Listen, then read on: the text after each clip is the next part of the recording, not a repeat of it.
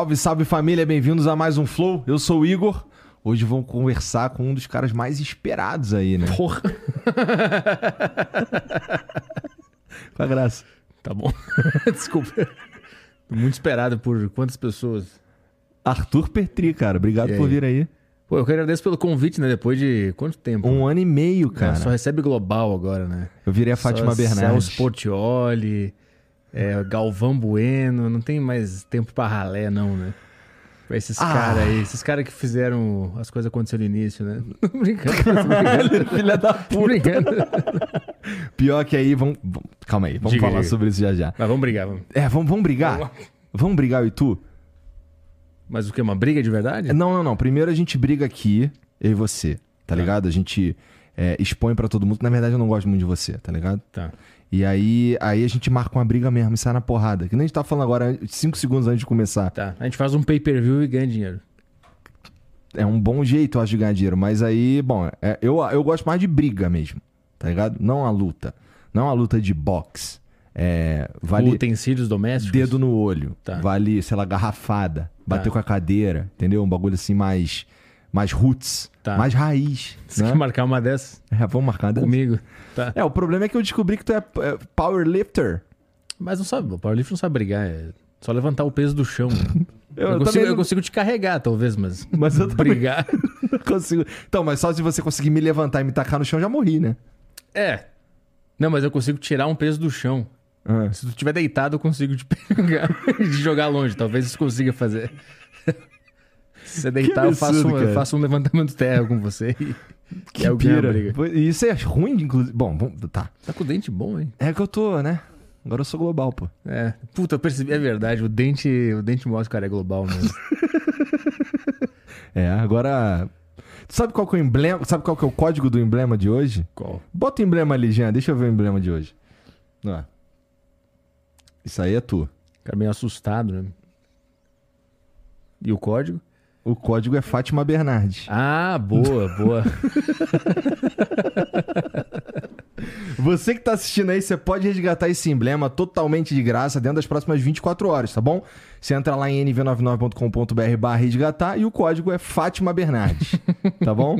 É... E, Boa. bom, você também pode mandar mensagem pra gente se você quiser aí, é nv99.com.br barra flow, o link tá fixado nos comentários da live aí.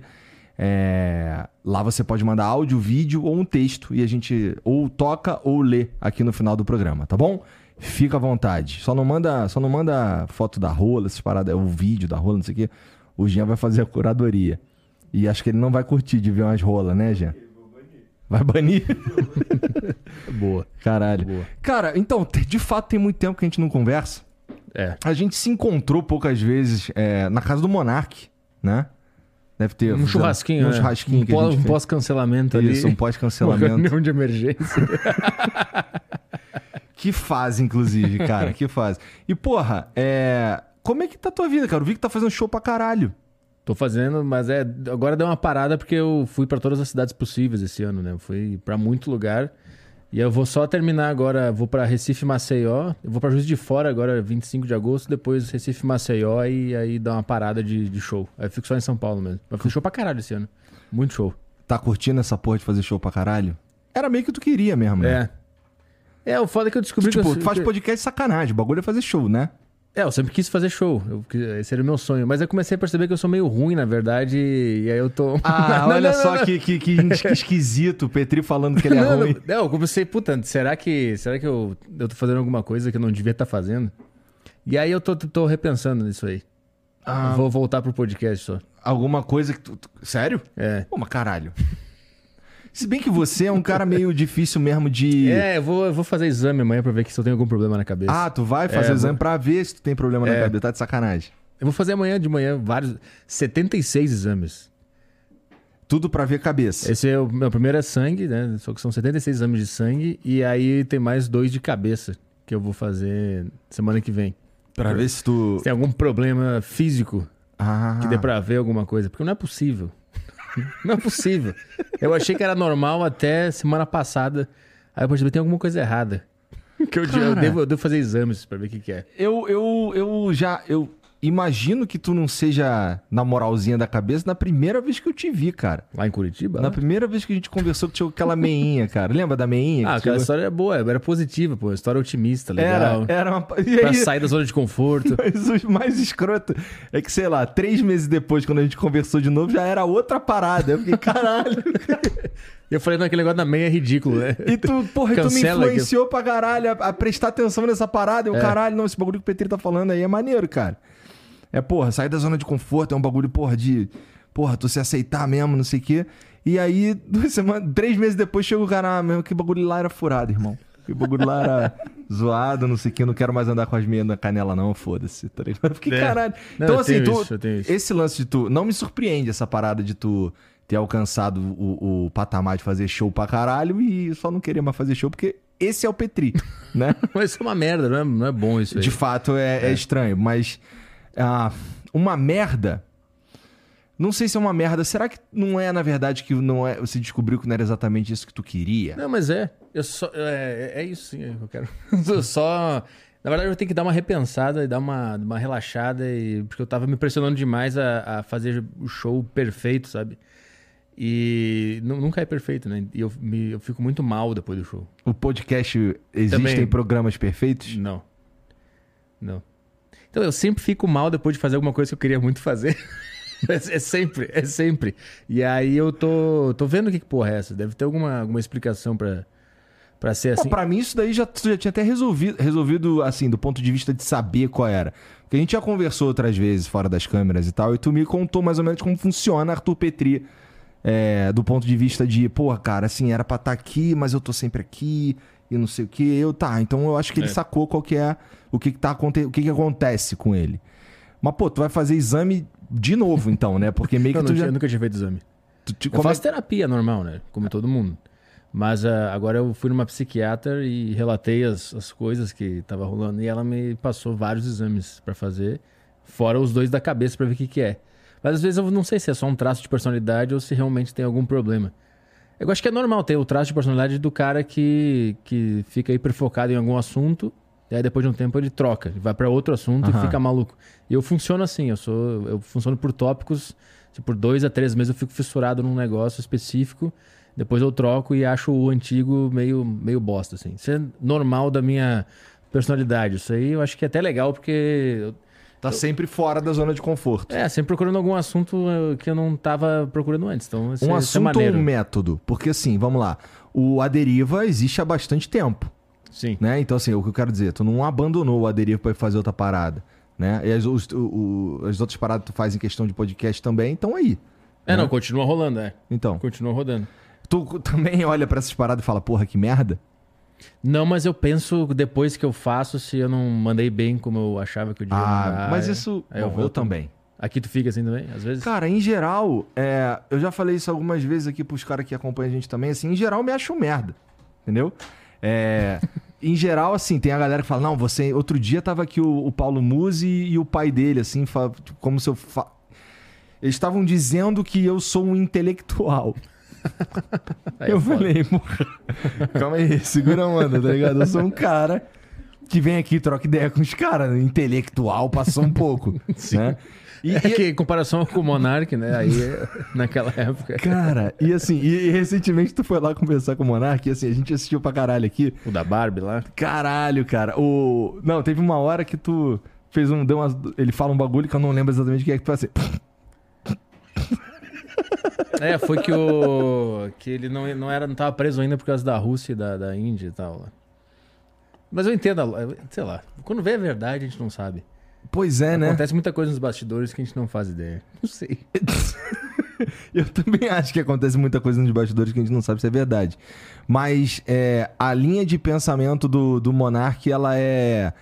Ela sempre foi assim, do, do. Assim, a gente meio que viveu junto durante um ano e meio, eu, Jean e o Monark, né? Praticamente. Metade da semana, ou às vezes mais, a gente ficava, meio que morava no mesmo lugar. A gente literalmente morava no mesmo lugar. Então, é, eu consigo entender da onde vem tudo isso daí, porque eu convivi com o Monark muito tempo e o Monark, porra, ele é um dos meus grandes amigos, apesar da gente de- da relação ter esfriado pra caralho, porque a gente se via todo dia, né? E agora a gente já não se vê mais com tanta frequência e confesso, cara, que em alguns momentos eu fico até com medo de falar coisas até, assim, só trocar ideia com ele pelo, pelo WhatsApp, porque, né, a gente não sei mais se tá privada aquela conversa ali. Ah, Tá ligado? entendi. Sim. Então, na última vez que eu falei com ele, até mandei um salve pros caras. Eu falei, cara, provavelmente tem vagabundo lendo isso aqui, mano. Vou mandar um salve pros caras aqui mandei, tá ligado? Mandar uns Na emojis, conversa né? pra ele, com ele, tá ligado? Tem que mandar código de emoji pra entender o que, que tá, o que tá querendo e- falar. e- então, assim, o, o- eu consigo imaginar da onde vem essa, essa construção de ideias dele e tal. E, e, porra, muitas vezes o Monark falava umas paradas pra mim assim que no começo parecia meio loucura. Mas depois o bagulho era quem. Não, não, tô falando de teoria da conspiração, tô falando assim de estratégias e de maneira de como lidar com algumas coisas e tal. E, pô, Ah, achar que o Monark é, é um burro, um tapado, não sei o quê, é, na verdade você tá subestimando pra caralho o moleque, porque na minha Sim. opinião esse moleque, cara, só o fato dele ter virado na internet duas vezes, meu irmão, não tem essa porra, não tem um histórico dessa porra, tá ligado? Dois projetos que explodiram, né? Dois É. projetos completamente diferentes, É. né? Não, eu gosto muito dele também. Ó. Eu não acho ele burro como as pessoas falam que ele, que ele é na internet. Eu costumo dizer que é, as pessoas que acham que o Monark é o diabo, é, o- é um monstro, é o caralho, é porque não tiveram oportunidade de conversar com ele, sentar para ele com, com ele para almoçar, por exemplo, trocar uma ideia. Tá ligado? É. Porque eu até entendo que as, as coisas que vão pra internet do Monark, às vezes feitas de maldade, cortes em filha da puta, e às vezes até os tweets que ele fazia, né, que agora tá impedido de fazer, é, dava a entender que ele era meio monstruoso. Eu já falei, falo, falo isso pra ele desde, sei lá, 2016, quando a gente se conheceu, tá ligado? Mas, porra, eu conheço, ou, ou- pelo menos é, eu sei bastante como é que funciona o Monark e eu sei que ele não é o diabo. Eu sei que às vezes ele parece. É que a distância faz você, imaginar o que você quiser da pessoa, né? É. Quanto mais longe da pessoa você tá, você pode preencher essa lacuna com seus prós- próprias neuroses e paranoias, né? Então, é, às vezes a forma como você julga o outro ou o mundo diz mais sobre você do que sobre aquela pessoa especificamente, né? Total, cara. E tem o lance do. As redes sociais, elas têm essa mania. Na verdade, elas são construídas pra isso, né? Pra amplificar o teu próprio. A tua própria linha de raciocínio dentro. Porque o que, que- a rede social faz? Ela te entrega um conteúdo. Na verdade, você é, coloca ali os teus inputs e tal, e ela começa a te dar conteúdo parecido com aquilo que, aquele assunto que você gosta, ou aquele assunto que você. Sim, o famoso algoritmo. Isso, exatamente, o famoso algoritmo. E acaba colocando o, o- pessoas como o Monark em situações, e na verdade em- dentro de bolhas, que as pessoas já partem do princípio que ele é um filho da puta. Ele, qualquer pessoa que seja fora daquele grupo ali, daquela bolha, né? Sim, aham. E aí transforma o cara no diabo e amplifica isso de um jeito que às vezes sai de controle mesmo. Mas não te chama atenção como pode é, ter um, um ministro do STF que tá boladão com o Monark, cara? Eu tava pensando nisso esses dias. Eu, eu penso, por que, que ele não vai lá? Por que, que o, É. o ministro não vai no, no podcast dele e fala sobre a urna, fala sobre a democracia, fala sobre. Mostra pra ele. Tá aqui, ó, tá aqui os documentos, tá tudo aqui. O que, que mais você quer saber sobre a urna, por exemplo? Tá aqui, tá tudo explicado. O que, que você discorda? Fala na minha frente, a gente conversa. Ia ser maneiro, né? Se ele fosse Porra, lá ia ser conversar. sensacional, cara. Ia ser do caralho. A perseguição é, é foda. Isso é foda. Pois é. De não bater um papo. E, de porra, não tirar as dúvidas, porque o cara ele tá cheio de dúvidas, né? Pelo que eu percebo vendo, ele tá cheio de dúvidas sobre a nossa vida agora, em sociedade democrática, blá blá blá. Vai lá e conversa com ele, fala, ó, entendo a sua dúvida, mas tá aqui o que eu acho, o que, que você acha sobre isso que eu acho, e, e conversa e deixa as pessoas decidirem quem tem, teve, teve razão nessa conversa, né? Mas o que se faz aqui é, Manda calar e é, pronto. doide- é, é doideira. É muito ruim estar exposto a esse nível no Brasil hoje em dia. Cara, é e eu vi que recentemente eu preciso pesquisar pra ver se esse bagulho que eu vou falar agora é 100% quente. Não sei se é. Mas eu vi que teve uma parada que ele, o, o STF votou agora, que aparentemente agora se você, é, sei lá, comete um... Se você fala que o, o Alexandre de Moraes imputa algum crime, você que tá desse lado aí, você não Uhum. você veio ao flow, tá ligado? Uhum. E você fala uma parada aí que poderia configurar um crime de qualquer coisa, Sim. a culpa é minha também, tá ligado? E, porra, imagina essa situação, vamos lá. Você começa a falar aí que tal cara é, é, é bandido, é não sei o que, e o caralho. E a gente tá num programa ao vivo, tá ligado? E essa informação é toda nova pra mim. Uhum. Fudeu, tá ligado? Porque eu posso me fuder por sua causa. E isso vai contra a, curiosidade de um, de, um, de um cara que se propõe a conversar com o outro, né? Se, se, se o cara do outro lado acha um- uma coisa errada, um absurdo, o seu papel é, é ouvir o cara. Pra- É para isso que eu, que, eu, que eu chamo as pessoas aqui. Pois é. Né? Que ilusão que a gente teve, né? Achar que ia poder fazer isso no Brasil lá no início, lá. Cara, isso, isso é muito louco como a, a- o, esse mercado, eu vou chamar de mercado, esse cenário de podcasts e tal, de programas parecidos com, com esses nossos que a gente faz, como essas coisas foram ah, se transformando e repercutindo de uns jeitos que a gente não estava prevendo lá no começo, né? É. A gente meio É. que se tornou uma parada que. Vamos lá, quem tá tentando fazer o bagulho com. com sei lá, com uma meta, com um objetivo de diálogo, de conversar, de conhecer coisas novas, de, de aprender, de ter conversas interessantes com pessoas que, sei lá, às vezes não fazem parte do dia a dia, ou que falam algumas paradas que são polêmicas e tal. Sim. É, a gente tá com um alvo nas costas, cara. E fica com medo. E, e do medo você não consegue mais ter nenhuma criação artística, eh, jornalística, de comunicação. Se você tem medo, acabou, você não consegue mais fazer nada. E é isso que a gente tá passando Porra, você hoje. tem razão, cara. O medo é uma bosta pra criar, pra pra trabalhar, pra se divertir, pra sei lá, pra qualquer coisa. Se você tem medo na mesa, fudeu, acabou. E é isso que a gente tem hoje. A gente tem medo de, de conversar. A gente tem medo de que, que, que esse cara vai falar? Será que ele vai falar um negócio que vai me fuder? Não é nem medo do cara falar uma coisa errada de fato, é o medo de. E alguém interpretar qualquer coisa e um É. corte filha da puta, não sei o que, vai parar na puta que pariu e se fudeu. Daqui a pouco, se fosse até aí, tudo bem. Se fosse só as, as pessoas brabas no Twitter, É, tudo bem. até aí tudo bem. É Especialmente Estado, né? se for por alguma coisa que você realmente pensa. Se você falar um bagulho que. Eu não tenho medo de ser cancelado por algo que eu realmente penso.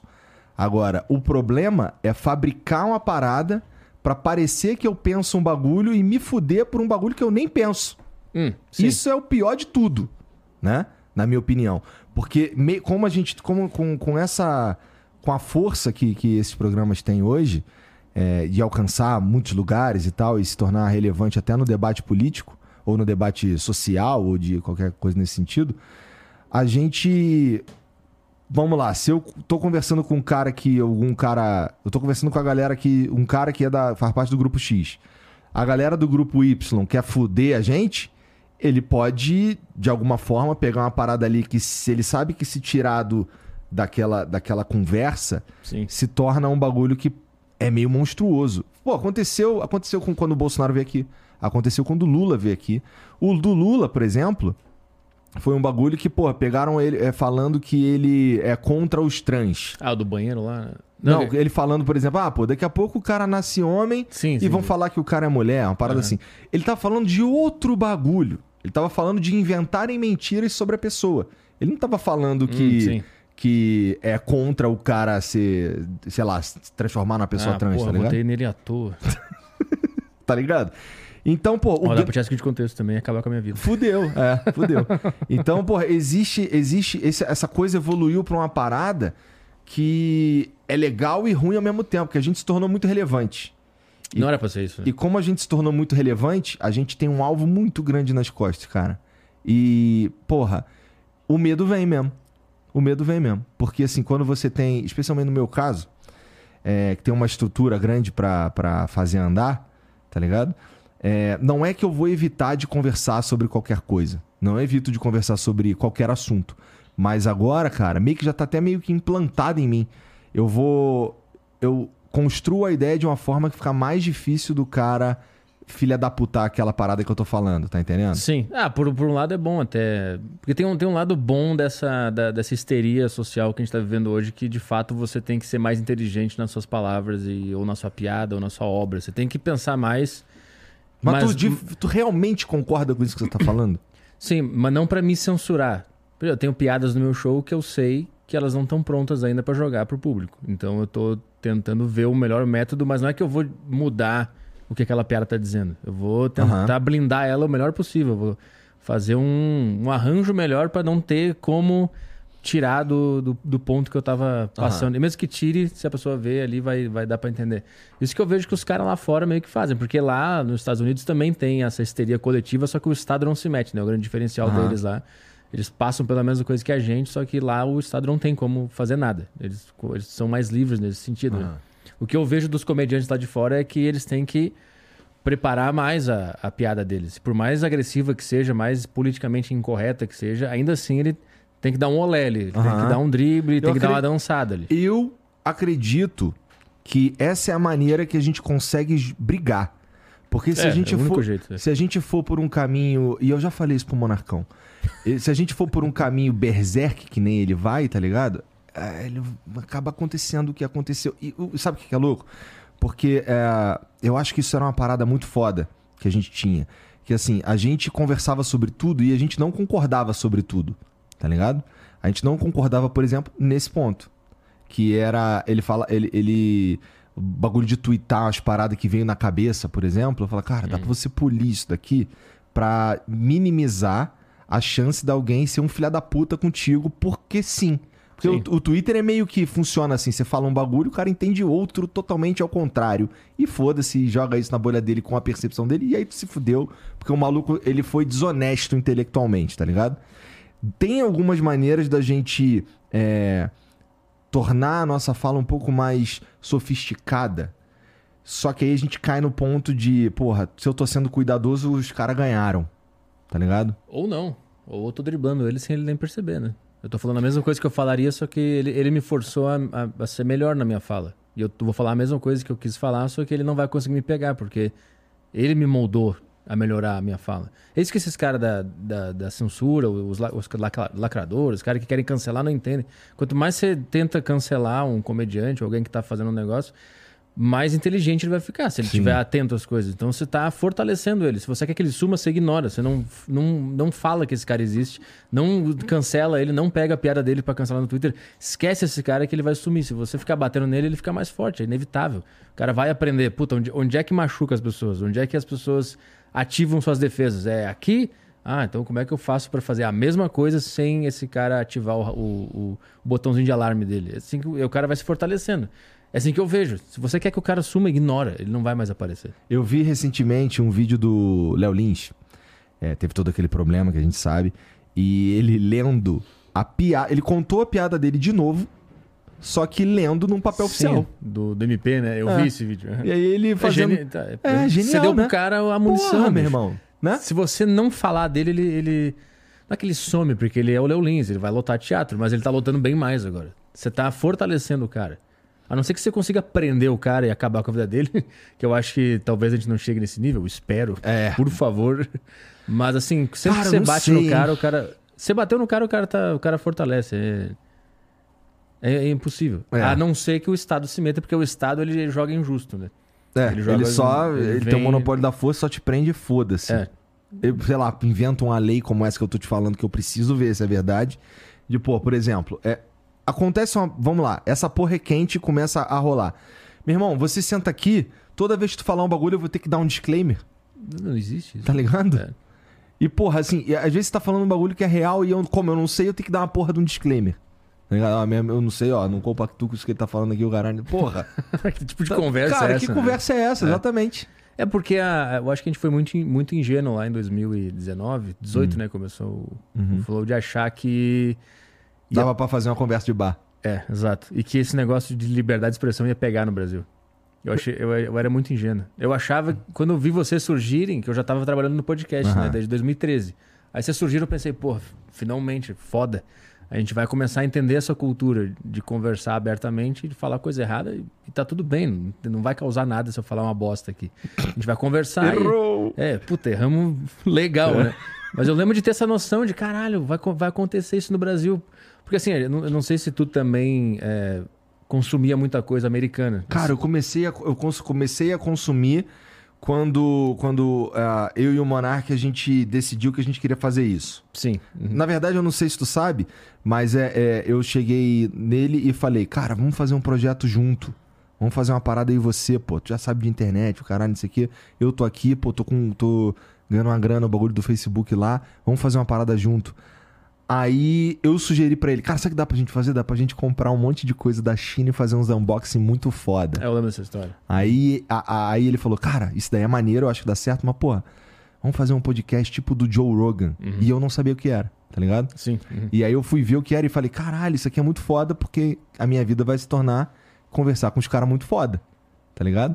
E a gente começou. Então. É, o, o meu ponto é que eu, que eu te perguntei se tu consumia coisa lá, Aham. porque eu imagino que ele já consumia, né? Sim, ele Lá já- de fora sim, o sim, tempo sim, inteiro. sim, sim, sim, e eu também, então a gente vinha dessa cultura de, de aprender comunicação com os americanos. Né? Eu passo o dia inteiro no YouTube vendo coisa deles. Eu imagino que o Monark também naquela época.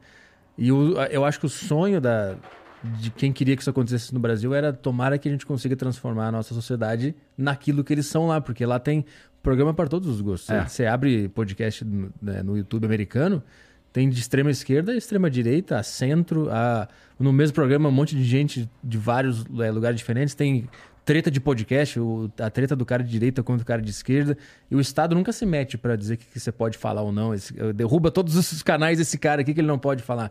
Isso não acontece lá, né? E quando eu, eu consumi esse conteúdo americano lá, principalmente na comédia, eu pensava, puta, um dia, um dia o Brasil vai ser assim. Gente vai conseguir trazer esse conceito da liberdade de expressão para cá. Aí a gente começou a fazer, eu achei, pô, será que tá rolando isso agora? Será que a gente conseguiu? Aí deu um ano, não, não vai dar não. Não tem como. Não vai dar não. Não vai rolar isso aí no Brasil. E aí O que, que te disse que não ia rolar essa porra no Brasil? Qual foi, qual foi o gatilho pra tu? Caralho, é, não vai dar, não. Quando, quan- ah, pra te falar bem a verdade, quando o, Skylab falou pra você, você tem que ter responsabilidade, que isso aqui não é uma conversa de bar, não. Aí eu pensei, puta, esse é o Brasil, não dá. E isso é como a maior parte dos brasileiros É. pensam.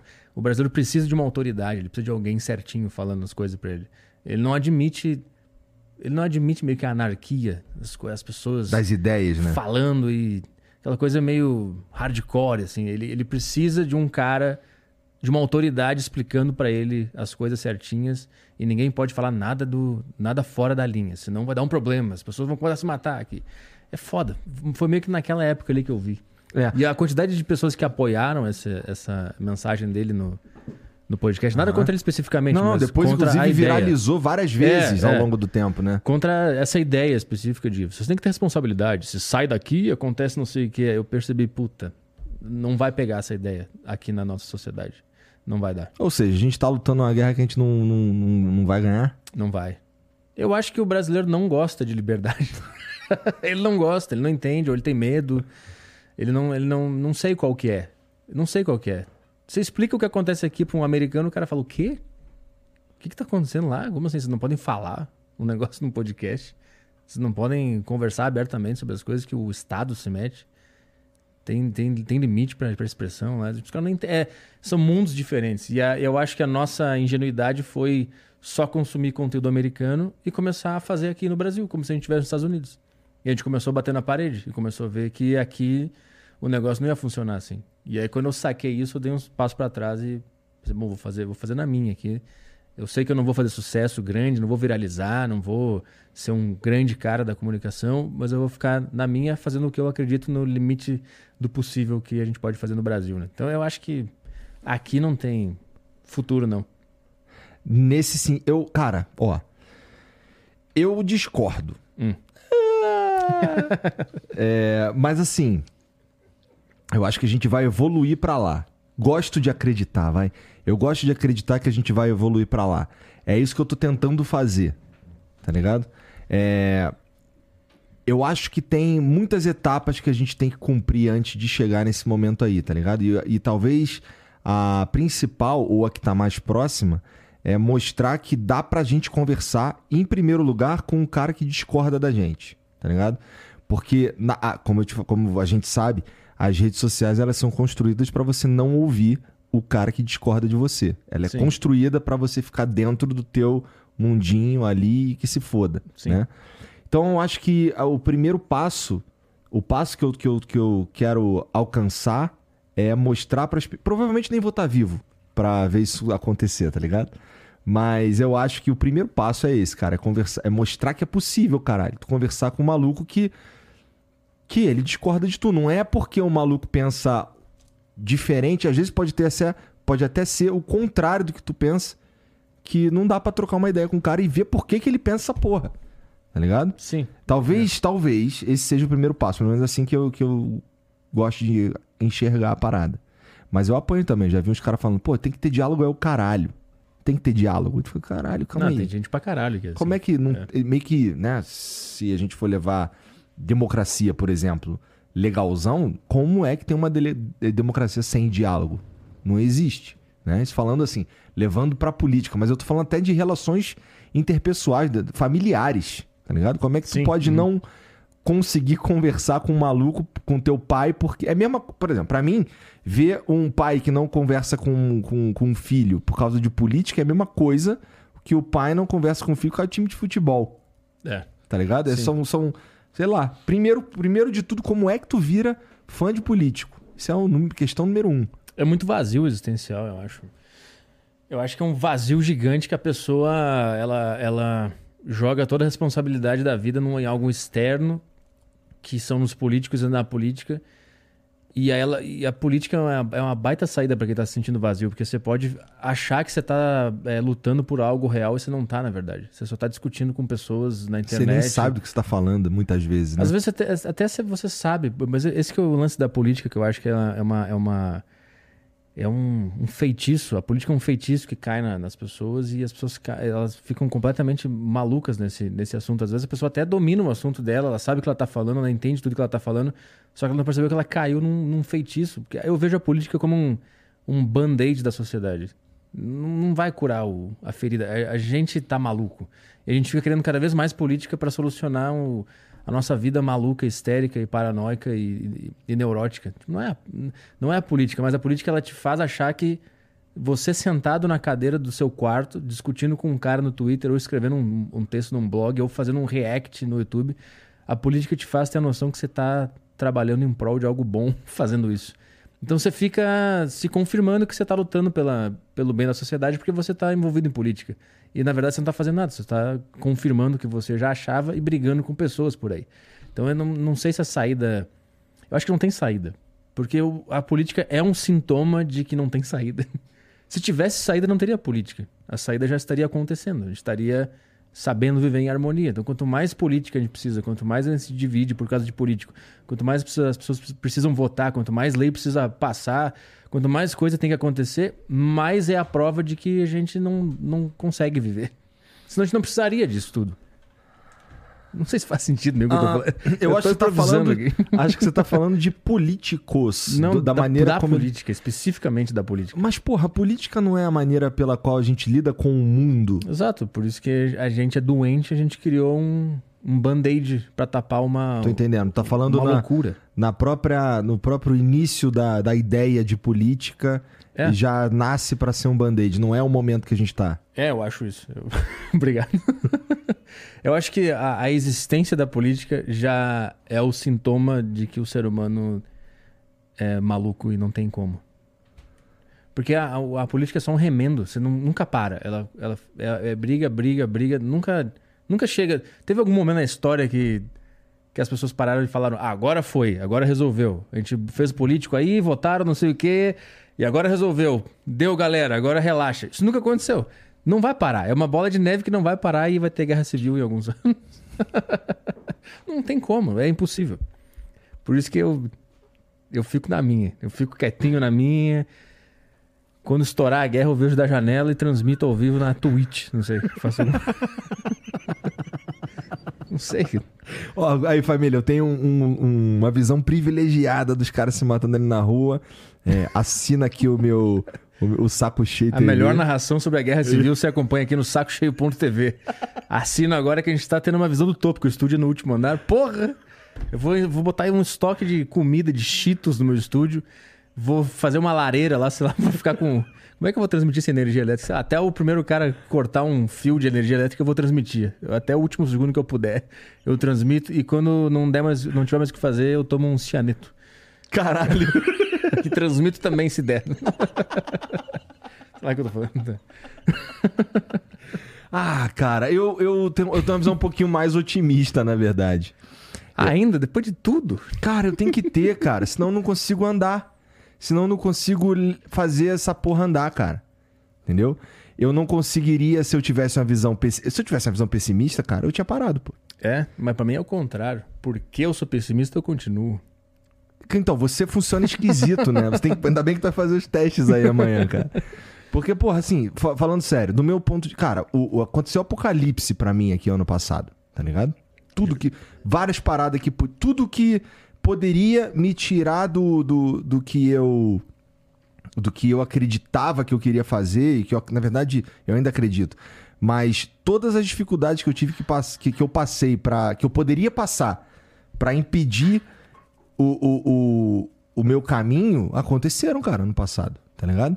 E eu tive que fazer. E, e, se eu fosse um cara que não acreditasse que, que ainda há esperança, eu, eu, eu acho que eu tinha parado, cara. Acho que eu sei lá, tava dando aula agora, tava no Uber, qualquer porra assim, foda-se sair eu, tudo. Eu vendo de fora, eu, eu vejo que, que tu faz a parada porque é um trampo. Porque quando começou, era, hum. era meio que um espírito revolucionário anárquico, de vamos, vamos mostrar pro Brasil que dá para fazer essa parada e vamos fazer, vamos botar em prática a liberdade de expressão que a gente acredita. Uhum. Quando aconteceu aquela merda, eu percebi que, a, que virou um negócio muito mais profissional agora. Fátima Bernardes. É, e não, e não tem mais o ímpeto revolucionário. Cara, ó, como eu, tinha. Eu acho que você tem, você tem um pouco de razão nisso. Porque lembra que eu falei que agora eu tomo mais cuidado com o jeito que eu falo? Eu acho que só de tomar um pouco mais de cuidado com o jeito que eu falo, é meio isso que você tá falando. É aqueles dois passos para trás lá que você deu, tá ligado? Só que no meu caso, é... Esses. Não é que eu não quero mais ter esse espírito revolucionário. É que se eu for por esse caminho aí, eu vou morrer. Sim. Tá ligado? Sim. Então, como é que eu brigo essa luta sem morrer? Esse é, esse é o meu pensamento, tá ligado? Porque, eu, assim, eu não posso morrer. Não é, e, e, não, e não é que eu faço porque é um trampo.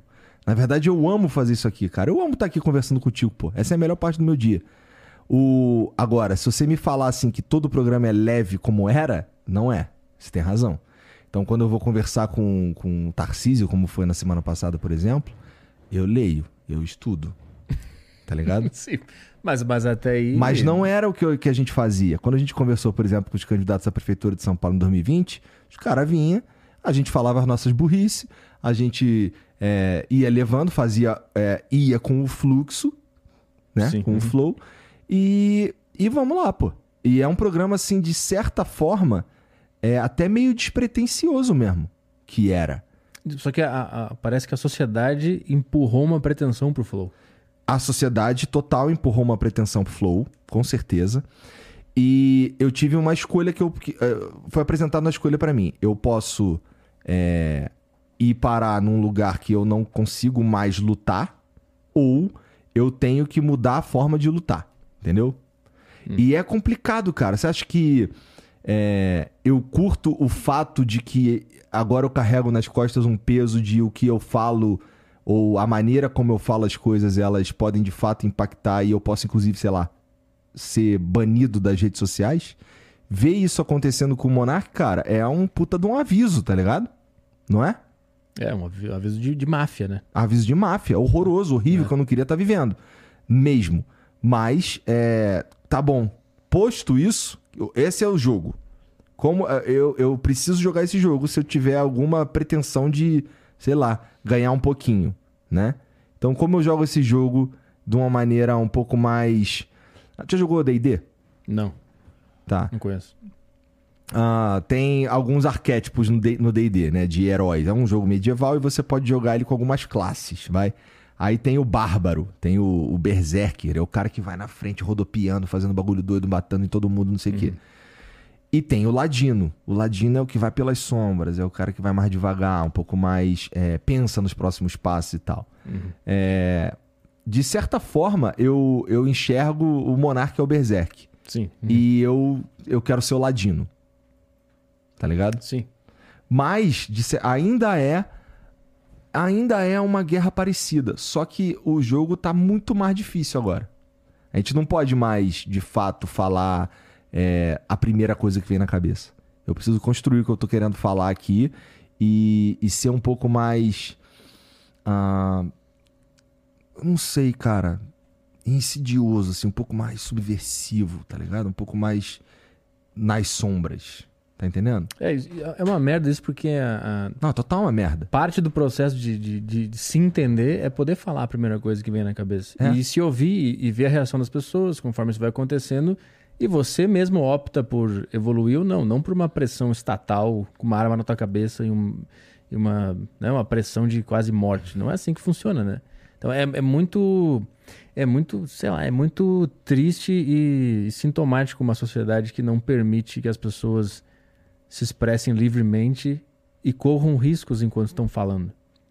Porque quando você está falando, você está correndo risco e você está vendo o que está acontecendo. Tipo assim, é, é, muito estranho as pessoas que acham que todas as ideias estão prontas na minha cabeça e eu estou falando agora. Elas. Não, eu estou improvisando. Eu tô, eu tô me ouvindo conforme eu falo e estou vendo o que está acontecendo. Se, se, eu falar uma merda aqui, um absurdo, não, não é justo que o Estado venha atrás de mim. Porque eu estava construindo. Senta na minha frente e fala: Ó, aquele negócio que você falou é uma puta bobagem. Pode ser que eu bata o pé e fale, não, acho que é verdade, aquilo lá que eu falei. Aí tudo bem, a gente conversa, né? O meu único problema é, a, é, a, é a, o assédio estatal na fala das pessoas. Isso é. Isso é, não é ruim só para o trabalho e pela, pelo medo que dá, mas é, é ruim para a sociedade. A sociedade que não pode se expressar é, livremente não evolui, não sai do lugar. Agora a gente vai ficar, a gente vai ficar preso no, na sociedade brasileira por um bom tempo no, no pensamento, no discurso público, a gente vai ficar parado no, na, na, na, criação artística, vai, falar, vai ficar parado por muito tempo, porque se a gente não pode arriscar, improvisar, tentar, testar, acabou. Porque você nunca, na sua própria cabeça, em silêncio, você não vai chegar na resposta certa. Lendo um livro, só lendo um livro. Lendo um livro é bom, mas só lendo um livro e ficar, e ficar pensando na sua própria cabeça, imaginando como que a ideia que você quer passar seria, nunca é como quando você realmente fala. Quando você fala, você percebe como que essa ideia saiu e aí você pode melhorar ou não, dependendo se você concordou com o que você falou. E né? tem um input do cara que tá te ouvindo, pô. O cara é. que tá te ouvindo é, é, ele sempre influencia naquilo que você tá pensando porque ele vai pôr o ponto de vista dele também, né? Sim. E, em geral, numa conversa, as pessoas não concordam o tempo inteiro. É. Então eu vou falar uma parada aqui que pode ser um puta de um absurdo, você vai, cara, isso aí é um absurdo, por isso, por isso, por isso. Eu, se for inteligente, eu vou querer repensar o que eu tô, que eu tô falando ou o que eu tô pensando pra ver se o que você falou faz sentido também. Ou você vai explicar melhor o que você explicou. Ou eu vou ouvir o que você falou, é. entender o que você falou, vou ver na minha cabeça se isso faz sentido e daí eu vou é. te dar um, um, uma, uma tréplica. Exato. É. E essa tréplica ela pode ser de fato, é, reforçando o meu ponto de uma forma mais inteligente. Né? É. Então, porra, mas é, de fato, se a gente entra num lugar que a gente não pode testar, é. fudeu. É, como, é que, foi... como é que é um comediante sem a noite de teste? Tá fudido, Não, pô. não existe. Não existe. O cara tá. Não, e o cara tá sempre testando. Mesmo quando não é uma noite de teste, quando é o show dele, quando é o solo dele, eu tô testando as ideias também. Não sei se ela tá pronta ainda. Às vezes eu acho que ela já tá, e aí eu faço uma sequência de shows e ela, não... ela para de funcionar. Eu tenho que voltar e pensar, pô, o que, que, tá, que aconteceu? Aí no outro dia eu tento de novo. Então, a comunicação, a expressão é um eterno teste, um eterno improviso. Por mais que você ache que você dominou uma ideia específica, para ela parar de funcionar, é um palito. Daqui a pouco ela para de funcionar e você fica, ué, o que está acontecendo aqui? Então é uma constante evolução. Você vai estar tá sempre pensando no, em melhorar. Eu, esse foi o negócio que mais me chamou a atenção na, no Monarch Day. É a falta de curiosidade da sociedade como um todo de Ué, como assim?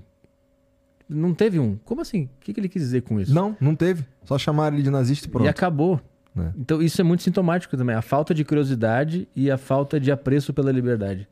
São dois, dois aspectos que me levam a crer que o Brasil é um país condenado a, a isso aí mesmo. Não, não vai chegar naquele nível que a gente imaginava. De arte, de coisa acontecendo, de rádio, podcast com várias ideias. Isso não vai acontecer, porque o povo brasileiro não é curioso. Quando ele ouve algo que ele não entende ou que afeta ele, a, pr a primeira reação dele é ceifar o cara. É um, é um comportamento fascista, para pensar. Não entendi o que você falou, morre. Uhum. Não tem nenhum ponto de. Como assim? Deixa eu mesmo pesquisar se tem algum sentido o que ele falou. E se ele só falou de um jeito errado, deixa eu pesquisar. Aí você vai ver, puta, é verdade o que ele falou, acontece lá mesmo, caralho. Então ele se expressou mal. Ah, foi isso. Vamos conversar com o cara. Vou aqui no programa explicar para ele, ou entender o ponto dele, como que ele chegou nessa conclusão. Eu não falo desse caso específico. Uhum. Esse caso é um, é, um, é um grande exemplo de como a gente funciona como sociedade. Então, dá muito dá muita tristeza de perceber que não é um povo curioso e, e que não, não tem um apreço pela liberdade. Não, nem pensa nisso. Ela, ela não consegue entender o que, que é liberdade. Eu já vi gente confundindo liberdade de expressão com, com atitude. Uma vez eu recebi num, num vídeo meu no YouTube o cara falando assim: Ah, hoje em dia tudo é ironia. Vou roubar um carro e vou dizer que foi ironia. Tipo, é, esse é o nível de confusão que tem aqui. O cara acha que palavra e atitude é a mesma coisa. Aí você, aí você, você pensa, vale a pena eu, eu ficar dando soco na ponta da faca? Ou é melhor eu me retirar de campo e, cara, se explodam aí. Eu vou fazer o meu negócio onde eu puder fazer, no meu clube de comédia, no meu show, aqui no meu site. Faz o teu negócio aí, só não me incomoda, bicho. Eu não quero. Eu não quero nem que você veja o meu conteúdo. Tá tudo bem. Se você pensa assim, tudo bem. Sabe, eu, eu, eu perdi completamente a esperança de que a gente possa atingir aquele nível de, de, de cultura, sei lá, de sociedade trocando ideia, conversando, improvisando. Eu perdi completamente essa esperança. Eu Porra. tive, eu tive bastante essa esperança. Não fala isso pra mim não, cara, porque eu tenho, eu tenho, eu tenho essa esperança. Eu acho que a gente vai, eu acho de verdade que a gente chega lá. Mas a gente tá precisa... apertando cada vez mais. Tá apertando cada vez mais. Mas o fato do Monarca estar tá sendo perseguido e, e, e, e, ninguém defender é muito, é muito estranho. E ninguém falar nada, tipo, cara, isso é, é absurdo. Tudo bem que pode ser que ele tenha falado uma merda, mas acabar com a vida dele é um nível acima do que. Você, porra, deleta o vídeo específico que você acha que ele falou uma bosta. Deleta esse vídeo específico. Acho que é errado, mas tudo bem, te dou essa. Mas to, tudo, tudo. Instagram, Twitter, o YouTube, AdSense, monetização, tudo. Acabou tudo. O que, que é isso? E as pessoas apoiam. Tipo, é uma sociedade que apoia isso. Então, assim, o que, que eu vou fazer, cara? Não tem como fazer. É, é uma sociedade sedenta por sangue. São hienas querendo ver a desgraça acontecer, querendo ver o cara se fuder. Porque ele falou um negócio que eu acho errado. Ah, vai dormir, deixa o cara falar um negócio errado, bicho. É assim que, é assim que tipo, é importante ter um, um cara que destoe de tudo numa sociedade. É bom ter um veículo de comunicação que seja completamente estranho a tudo que está acontecendo na normalidade. É bom ter um cara desses. Deixa o cara se expressar, deixa ele falar, deixa ele mover as ideias e a gente vai balanceando aqui, vai no programa dele e, e, e contra-argumenta o cara, explica para ele. Mas não, não funciona aqui. Não é assim. Porra, os caras chegar no ponto de falar, por exemplo, que o cara é, tava que ele ajudou a incitar as paradas que aconteceram no 8 de janeiro. Nossa, cara, o Monark, ele tá lá no quarto dele, jogando Dota, fumando baseado, irmão. É isso que ele tá fazendo. Não, mas os caras vão falar, ele falou tal coisa que pode ser que tenha influenciado a acontecer aquilo. Sempre vai ter uma justificativa. É, é, é foda. É foda.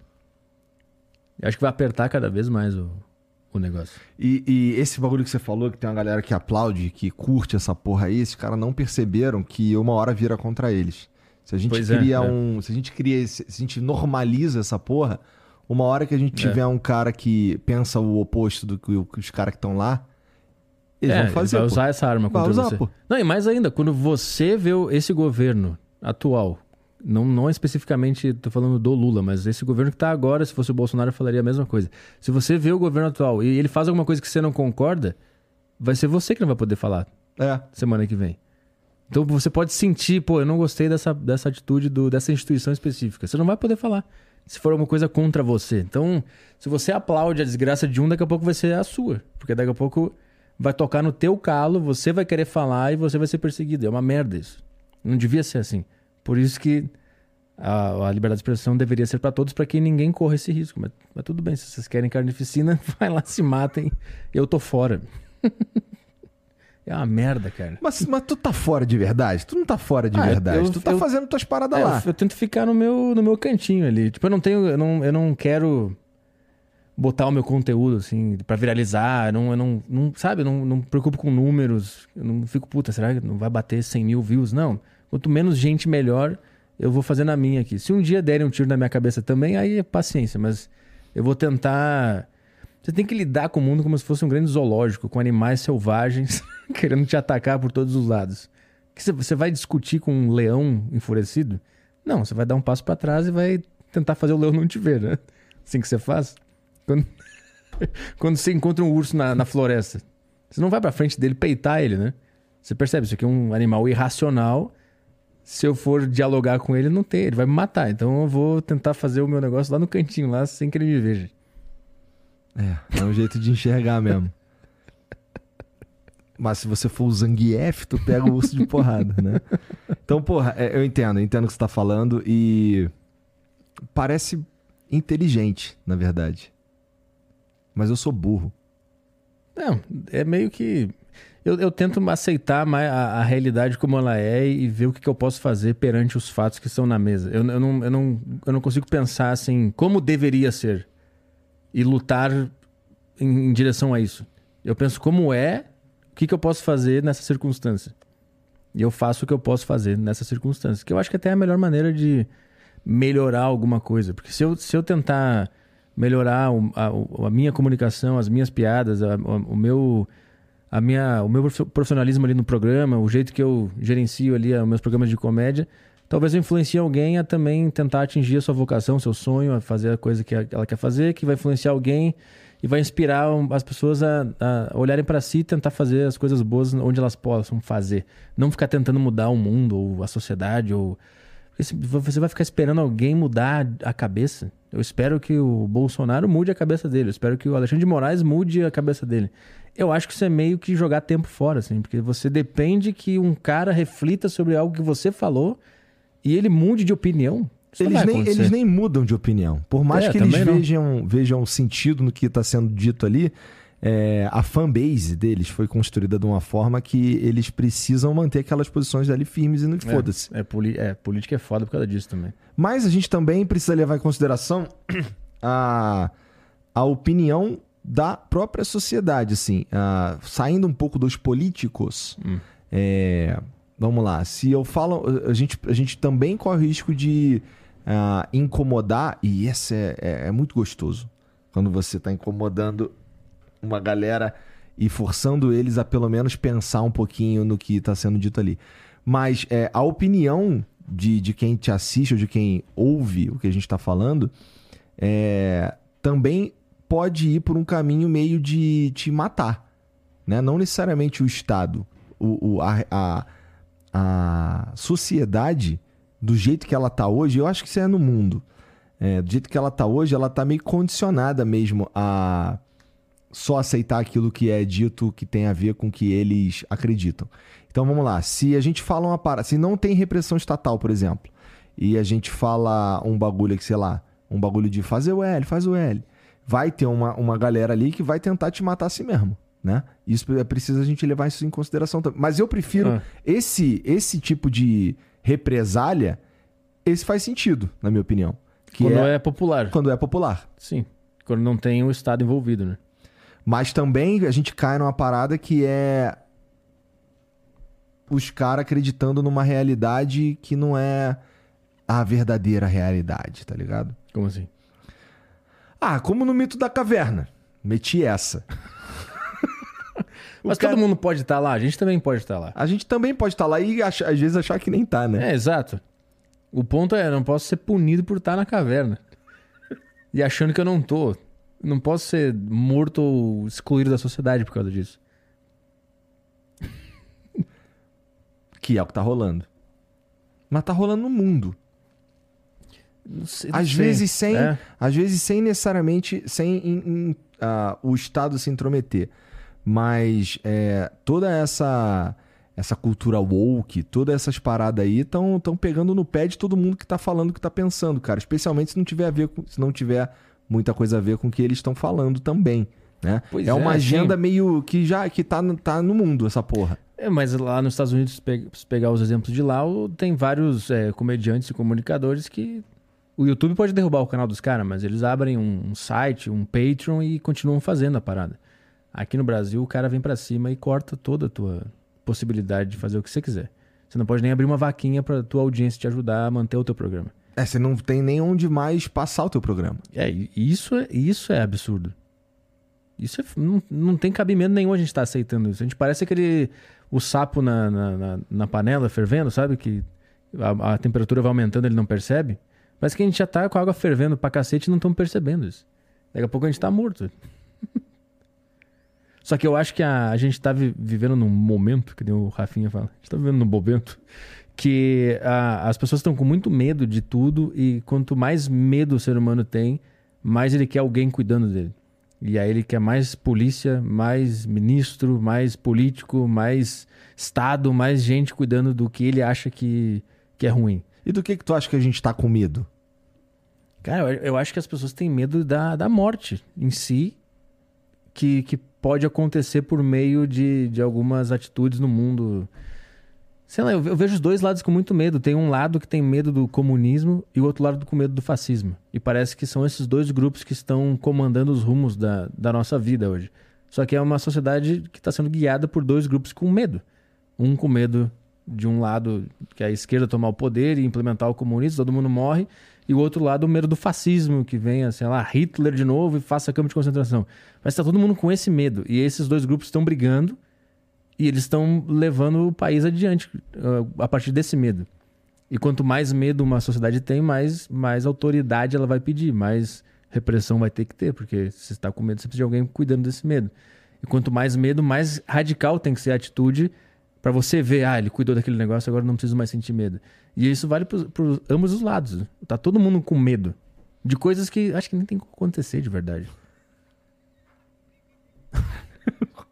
E aí fica todo mundo brigando por causa de medo, um com medo do outro, um, um, tipo, um lado tem medo que o outro lado assuma o poder e destrua a sua vida. E o outro lado tem medo que esse outro lado assuma o poder e destrua a sua vida. Então esse é o sentimento padrão que acontece hoje nas entranhas da sociedade. Pô, falei bonito. Caralho. E aí, e aí vai, e aí vai, briga, briga, só que calhou que quem tá no, no poder hoje pensa de um lado. E aí vai, vai, vai se vingando, vai se vingando do medo que o outro lado gerou, porque o outro, o outro lado tinha medo de alguma coisa, assumiu o poder, tentou dar uma ajeitada ali, dar uma vingança também. Saíram no poder, agora tá o outro com mais medo do que tava antes. Por isso que a gente devia ter deixado a Dilma no poder pra sempre. Que aí não ia ter nada disso. A gente sai da risada mesmo. É, de- deixa, é, tinha que ter deixado os caras no poder é, com corrupção e tudo, aquelas OAS lá, aqueles negócios. Deixa pegar uns milhões aí, mas não provoca os caras porque eles vão ficar brabo. Aí você vai botar um cara que eles odeiam no poder, que vai fazer um monte de coisa que vai fazer esses caras ficar brabo. Aí eles vão dar um jeito de voltar pro poder e agora. Agora fudeu. Que agora virou um ciclo de agora merda, né? fudeu, é a vingança toda. E se isso não parar, daqui a pouco volta um outro, o cara do outro lado, com mais ódio ainda, e aí, entendeu? Vai escalando. Existe essa chance, cara. Existe essa Eu, chance. eu acho que não tem mais como. Eu acho que eles pegaram pra eles. Esse lado que tá agora, eu acho que eles pegaram pra eles e já era. Por quê? não Controle de narrativa, essas paradas? Não sei, eu acho que eles são mais espertos Cara, eu, eu não que a sei. direita. Eu acho que eles são. Eu acho que, o- que o- os caras da direita, eles aprenderam a lidar melhor com a internet, sabe? Porque Hum. meio que foi isso que elegeu o Bolsonaro, de certa- ou pelo menos ajudou É. pra caralho, né? Mas, é, mas. O que, que adianta ter a internet se o seu candidato tá preso, né? não adianta nada. Eu, eu acho que a, eu acho que a, tem razão. A esquerda é mais, é mais inteligente nesse aspecto. Eles sabem onde jogar direitinho. Não fica com essas bobagens de meme, esses negócios que os caras acharam que era o grande, a grande invenção. Ó, ele ganhou por causa dos memes. Os caras vieram, agora, agora eles vão dar um jeito de não deixar mais ninguém entrar nessa no poderzinho ali. Porque agora E eles. pon- pontos pra eles, mandaram bem nessa aí. Eles mandam bem nessa, nesse jogo de poder. Melhor que a direita. Quem tá vendo tá achando que eu sou um puta na, na lista política, eu não sei nada que eu tô falando, tô improvisando tudo aqui, gente. Eu só tô falando bosta atrás de bosta aqui. Bota um boné do MST que tá tudo certo. Aí piora, porque os caras da direita ficam putos. O que, que é esse cara falando que a gente não sabe nada de política? É foda. É, não, é, não é questão, não é nem saber nada de política. Eu acho que você tem razão mesmo, porque ah, como esses caras são mais habilidosos, politicamente falando, mais articulados, né? Pelo menos os que estão aí é, são mais veaco mesmo com esse lance. É. Eles conseguem é, mover a máquina de uma maneira que ah, mata os outros, assim. Sem, É, mata, tô falando da reputação. É, mata pra possibilidade de voltar ao poder, né? É, é. É, mas, cara, nada.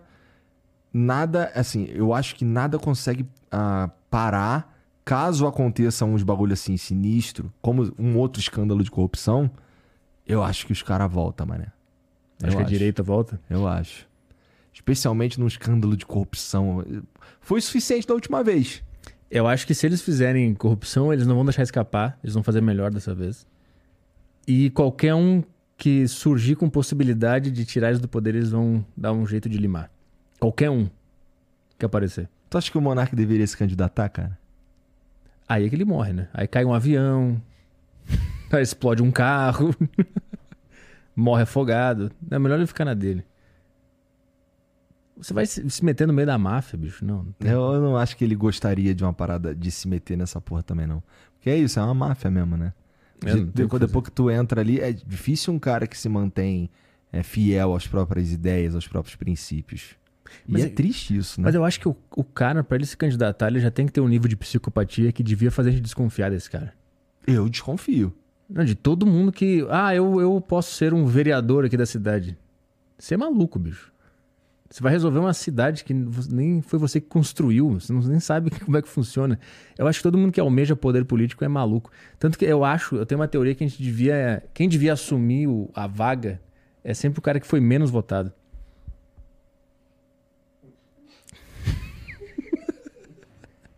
Mas aí tem que ser no surprise. No surprise. Não pode avisar ninguém que isso vai acontecer, entendeu? O pessoal vota normalzinho lá, ganhou Lula, Bolsonaro, é, quem é que foi em terceiro? Ciro, não sei o que, não sei o que. Mas na verdade, quem vai ser o presidente é esse último colocado aqui que recebeu cinco votos. Cabo da Ciolo, pode assumir. E é ele que vai. Porque se esse, se esse cara não, não teve competência de manipular muita gente, ele é humano ainda. Ele tem alguma coisa legal ainda. Porque, no fundo, a democracia a gente premia o mais psicopata. É isso que a gente faz. Porque. é um concurso de Miss. É né? um curso de Miss Psicopatia. Porque para você conseguir convencer 56 milhões de pessoas a votar em você, você é um psicopata. E você tem uma equipe de psicopatas que te ajudaram a manipular 56 milhões de pessoas. Só que se você não conseguiu manipular quase ninguém para votar em você, você tem um discurso são ainda. Então você devia ter uma chance. Pelo menos dois anos. Aí se não der certo, pode entrar o cara que ganhou mesmo. Ou os dois mais votados têm que assumir. Lula e Bolsonaro ao mesmo tempo. É. Caralho, bipresidencialismo. Sim, porque aí eles vão ter que se resolver. Entendeu? Eles vão ter que conversar. Não tem ministro, não tem senador, nada. São vocês dois.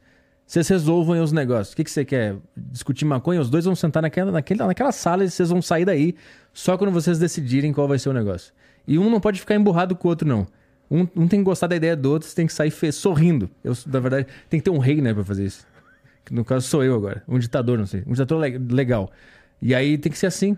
Porque não faz sentido nenhum. Os, os dois basicamente ganharam, né? Se a gente parar pra pensar. Então os, vocês dois vão resolver as diferenças de vocês pelo povo que vocês dizem amar e agora vocês vão presidir o Brasil. Vai. Cara, se, nesse modelo aí, o, o, o Brasil estaria quase todo representado mesmo, né? Exatamente. E eles iam virar amigos também e ia unir a nação em volta dos dois. No primeiro abraço dos dois, a população ia largar as armas, ia se abraçar e todo mundo ia ficar feliz e ia se divertir, não ia mais ter rixa entre direita e esquerda.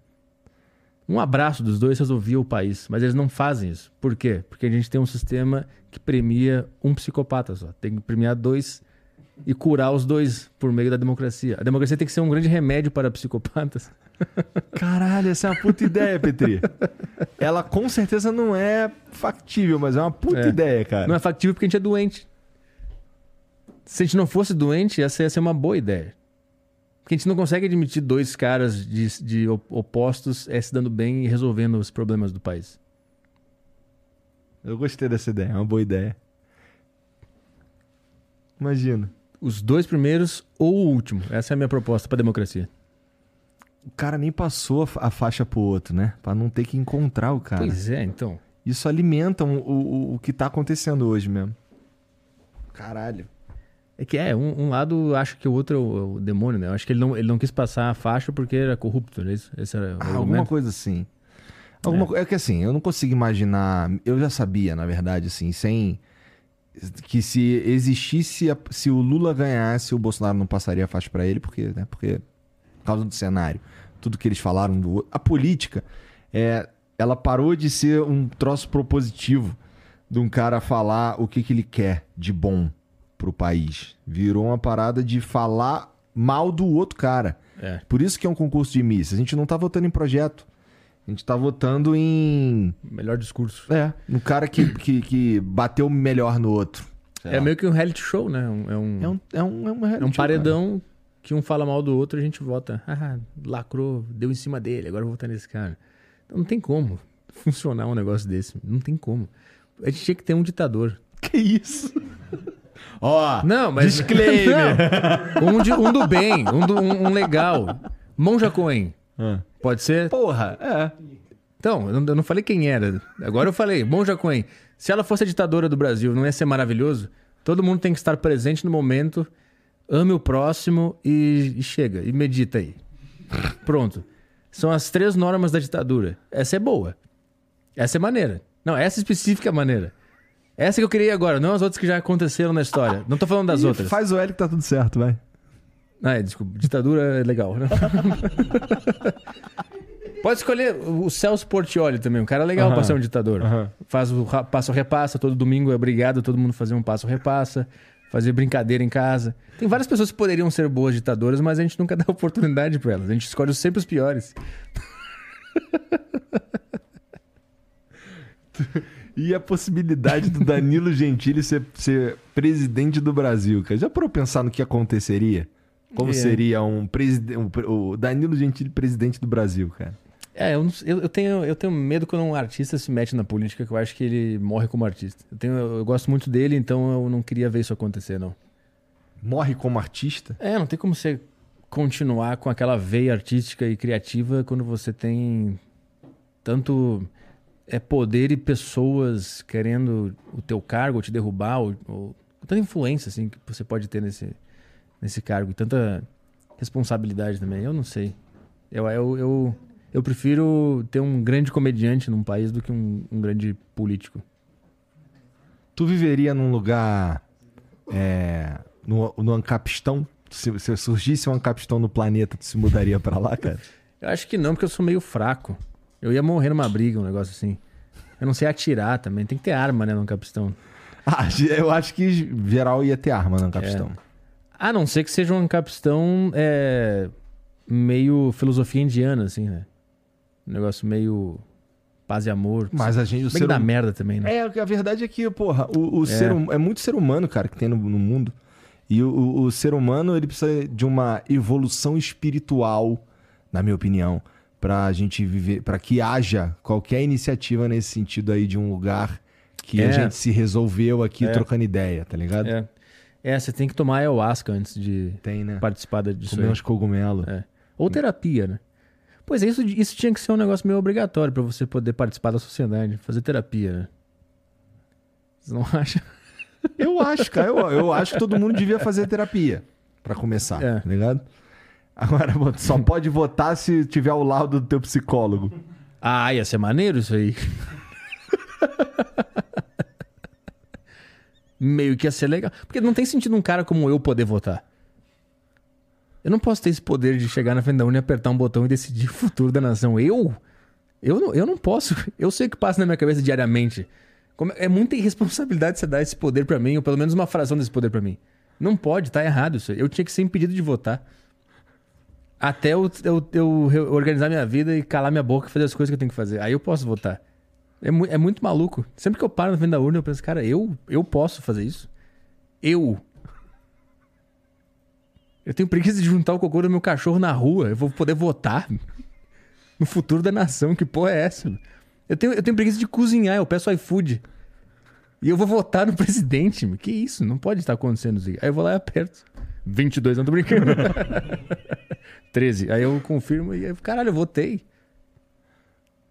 Caralho. É muita irresponsabilidade. É... Bom, eu não voto há muito tempo já, tá ligado? Mas no meu caso não é porque eu não acho que eu não, não devia. Eu também não. É mais porque eu, sei lá, eu não. Esses... Pra mim, eu, eu tenho uma. Aquele lance, cara. Esse cara não. Eu não consigo ver verdade no que a maioria deles está falando. É. E aí eu tenho preguiça, cara, de, de, porra, depositar minha confiança num cara que eu, putz, cara, eu nem acredito nele. tá ligado? E o problema é que esse sentimento é velho já. É, eu, eu, também nunca votei, né? Nunca. Nunca. Não, eu vou ter até 2012. Eu sempre anulava. Eu ia porque eu não sabia que dava pra pagar 2,50, né? Aí eu ia anular. Na verdade, meu último voto foi no Cabo da Ciolo. É mesmo? De verdade, no primeiro turno da, da eleição que o Bolsonaro foi eleito, né? E o que, que passou pela tua cabeça votar no Cabo da Ciolo, cara? É uma boa pergunta. Cara, eu achava que ele era o mais verdadeiro ali daquela eleição. Eu achava que pelo menos ele tinha uma paixão no que ele tava falando. Por mais maluquice que pudesse soar, eu, achava. Putz, esse cara é um ser humano ainda, não é um robô que nem os outros. Aí eu votei nele, só pra dar meu apoio ali. É. Na época que ele falava sobre ursal, essas porra É, isso era bom. Ele ia pro monte com o celular tijolão dele lá.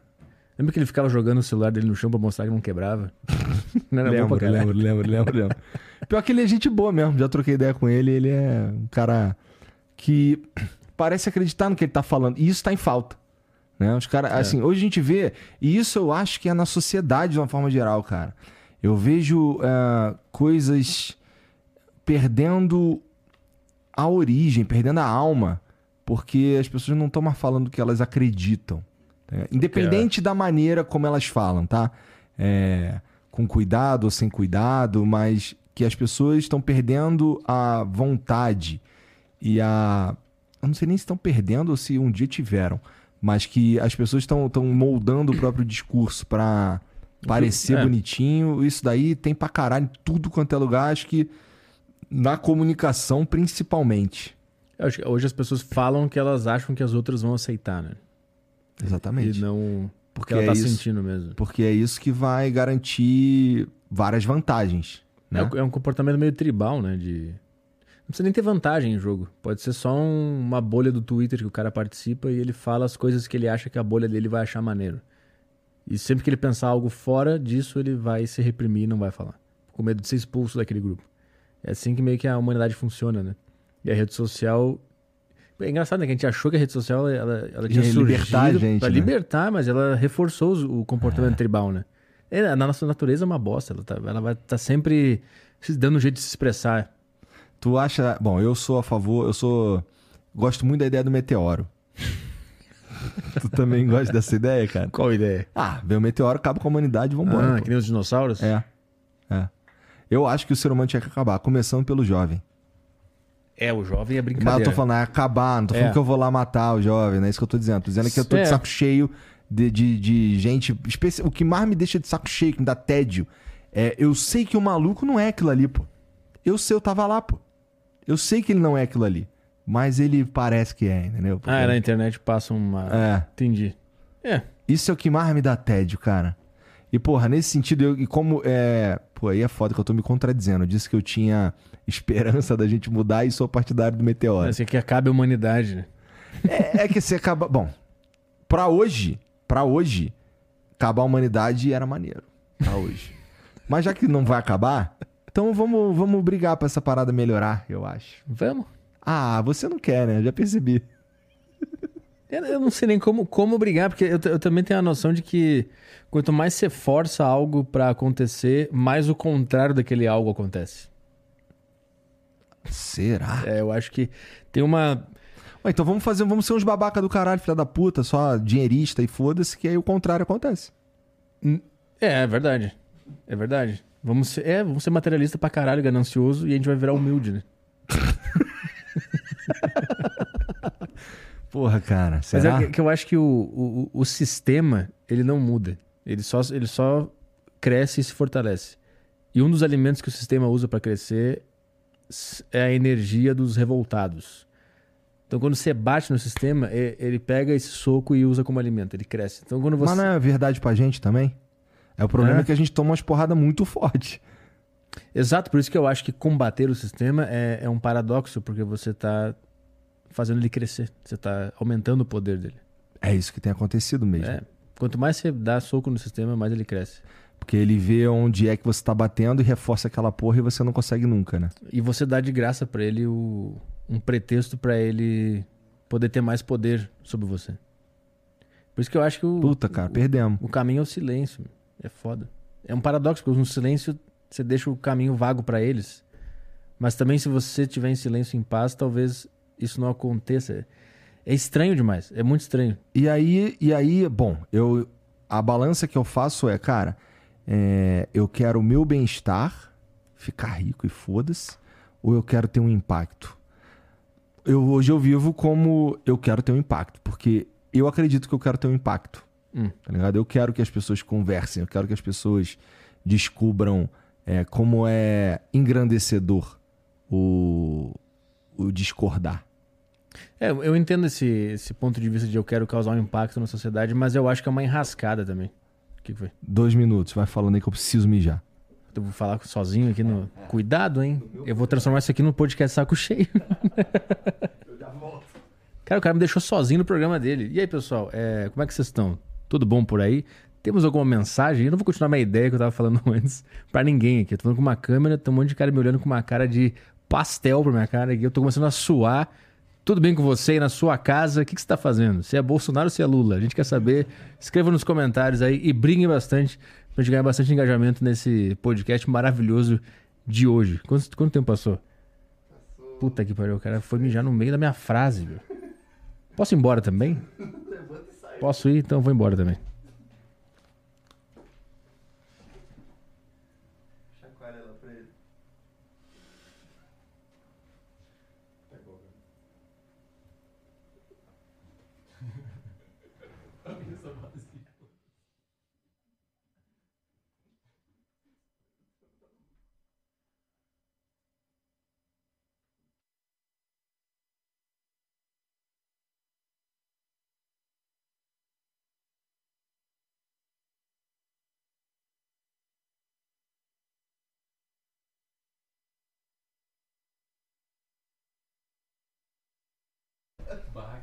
Ele ficou com medo de falar merda, cara? Foi isso que aconteceu? O sensor tem que estar tá junto aqui pra, pra poder me, me segurar, né? Tem que ter a expressão facial do cara na minha frente. pra tu saber se tá falando merda é, ou não. Não, eu me despedi da galera, foi tudo bonitinho, foi, foi legal. É. Tratei eles bem. Tá. Eu Pô, não lembro qual era a minha frase. Não, mas a gente tava falando sobre é, o lance de, de, do diálogo, de conversar com os outros, que eu acho que tem a ver também com o que comediantes fazem com as piadas, que é jogar luz numas paradas que geralmente são seriam consideradas absurdas fora daquele contexto ali e a gente consegue trazer assuntos que às vezes são muito incômodos ou às vezes até proibidos de certa forma para um, um, um, lugar onde a gente consegue refletir até para entender por que foi engraçado aquela porra. Ah, sim. Ah, eu lembrei que a gente tá falando de, de causar um impacto, né? Uhum. É, eu acho que quando o cara entra com essa pretensão, fudeu. O comediante faz isso que tu falou, ele faz, mas é sem querer. Porque se ele, se ele entrar para essa arte, ou, pro, ou, subir no palco, ou for escrever algo pensando em mudar a sociedade, ou botar luz em algum assunto, eu acho que não, não é o caminho. Eu acho que vai sair coisa pretensiosa. E ruim, portanto. Eu acho que. Por isso que eu ia falar, quando tu falou que um dos teus objetivos é causar, causar um impacto. Eu entendo isso, mas eu não consigo seguir esse caminho porque o que é causar um impacto? É que outras pessoas mudem o jeito que elas vivem em função do que eu fiz? Isso causar um impacto? Não em função do que eu fiz, mas em função do que foi apresentado a elas por uh, pessoas que não necessariamente concordam ou pensam como elas. Então, assim, eu não sou a estrela dessa porra aqui. A estrela dessa porra aqui é o que a gente está conversando. Eu não quero convencer as pessoas a concordar comigo. Uhum. Eu quero mostrar para as pessoas que existem outros jeitos de pensar. É isso que eu estou tentando fazer. Uhum. E eu acho que a piada, ela, ela pode ajudar, ela pode ter essa, esse lugar também. Não tô dizendo que existe um jeito certo ou um jeito errado de fazer. Até mesmo isso que eu tô fazendo aqui. Tem cada um faz o. tem o seu próprio objetivo, seja ele pôr dinheiro no bolso, seja ele é, ficar famoso, seja ele, sei lá, conversar com as pessoas simplesmente, de forma Sim. despretensiosa. Eu acho que, é, no meu caso, o, o importante para mim é que, vamos lá, tenha um cara, vem um, um, cara de direita, vai, já que a gente sempre leva para política, vem um cara de direita aqui e a gente tem um papo X sobre um assunto X. E quem tá ouvindo a gente pode concordar ou discordar disso que a gente tá falando aqui. Mas é não o, o que eu gostaria que acontecesse um dia era que as pessoas é, percebessem que existem outras ideias, outras cavernas. Sim. Uhum. Tá ligado? Uhum. Não necess... Então, assim, eu não sou estrela dessa porra. Eu não quero que as pessoas concordem comigo. Eu sou um merda. Eu quero que elas pensem. Só isso. Hum. Eu, eu ia falar que eu. Eu entendo esse ponto de vista, mas eu, eu não consigo, porque se eu pensar em que eu, que eu quero que o meu legado seja causar algum impacto, eu tô esperando que algo fora da minha zona de controle aconteça. Uhum. Então, o que eu penso, como, é, como que eu abordo o meu trabalho, tanto de comunicação como artístico, de comediante, é eu vou tentar ser o melhor possível nesse, nesse negócio, eu vou tentar me entender, vou tentar evoluir como um. Vou chamar de artista, como um artista.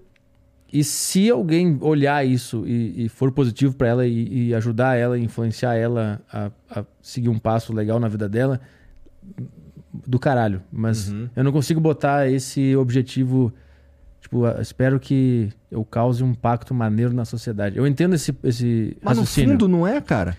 Mas No eu não fundo- espero isso. Eu não, eu não tô fazendo em função disso.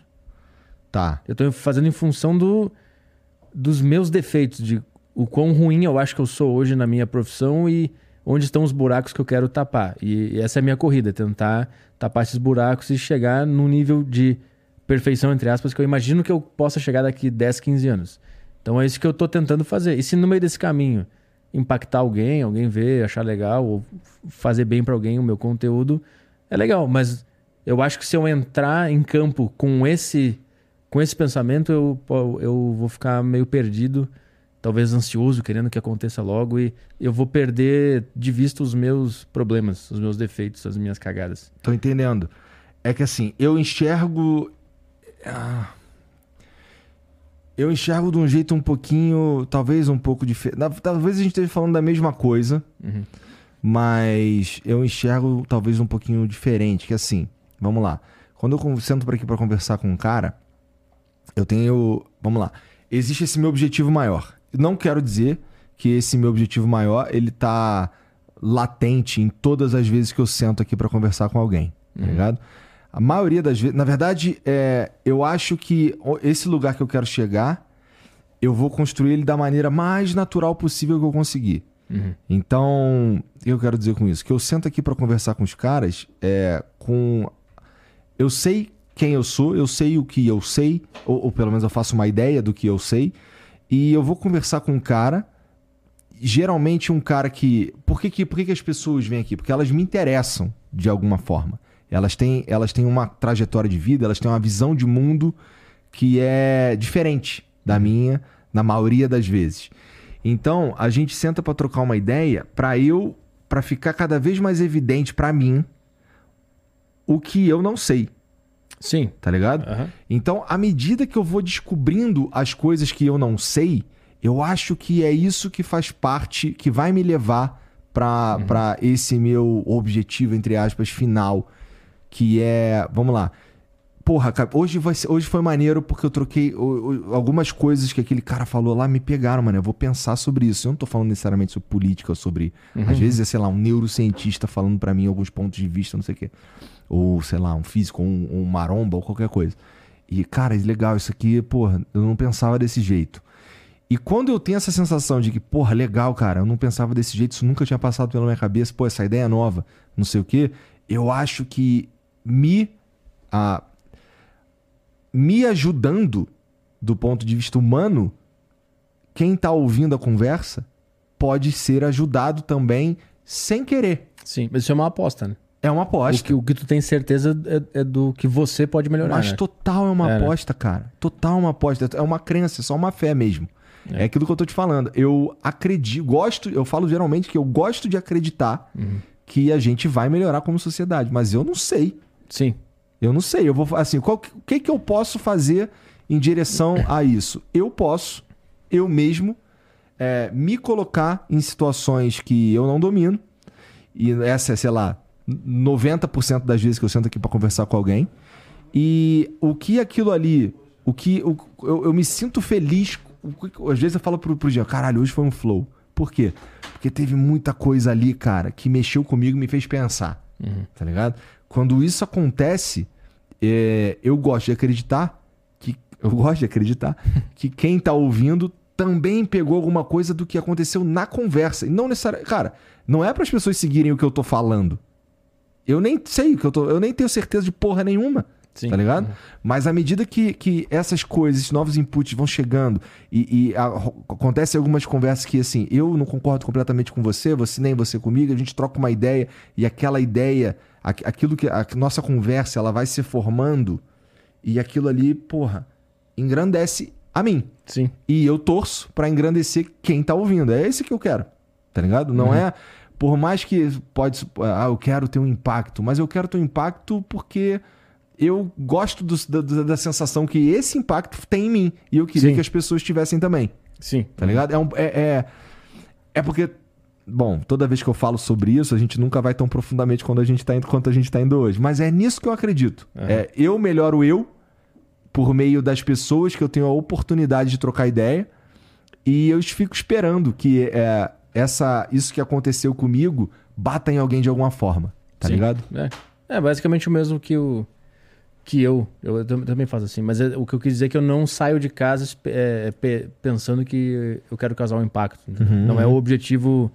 É... De todos os programas. Mas também, é, meu de... também não. Às vezes é. Eu acho, que, eu acho que é meio uma enrascada se você entra nessa.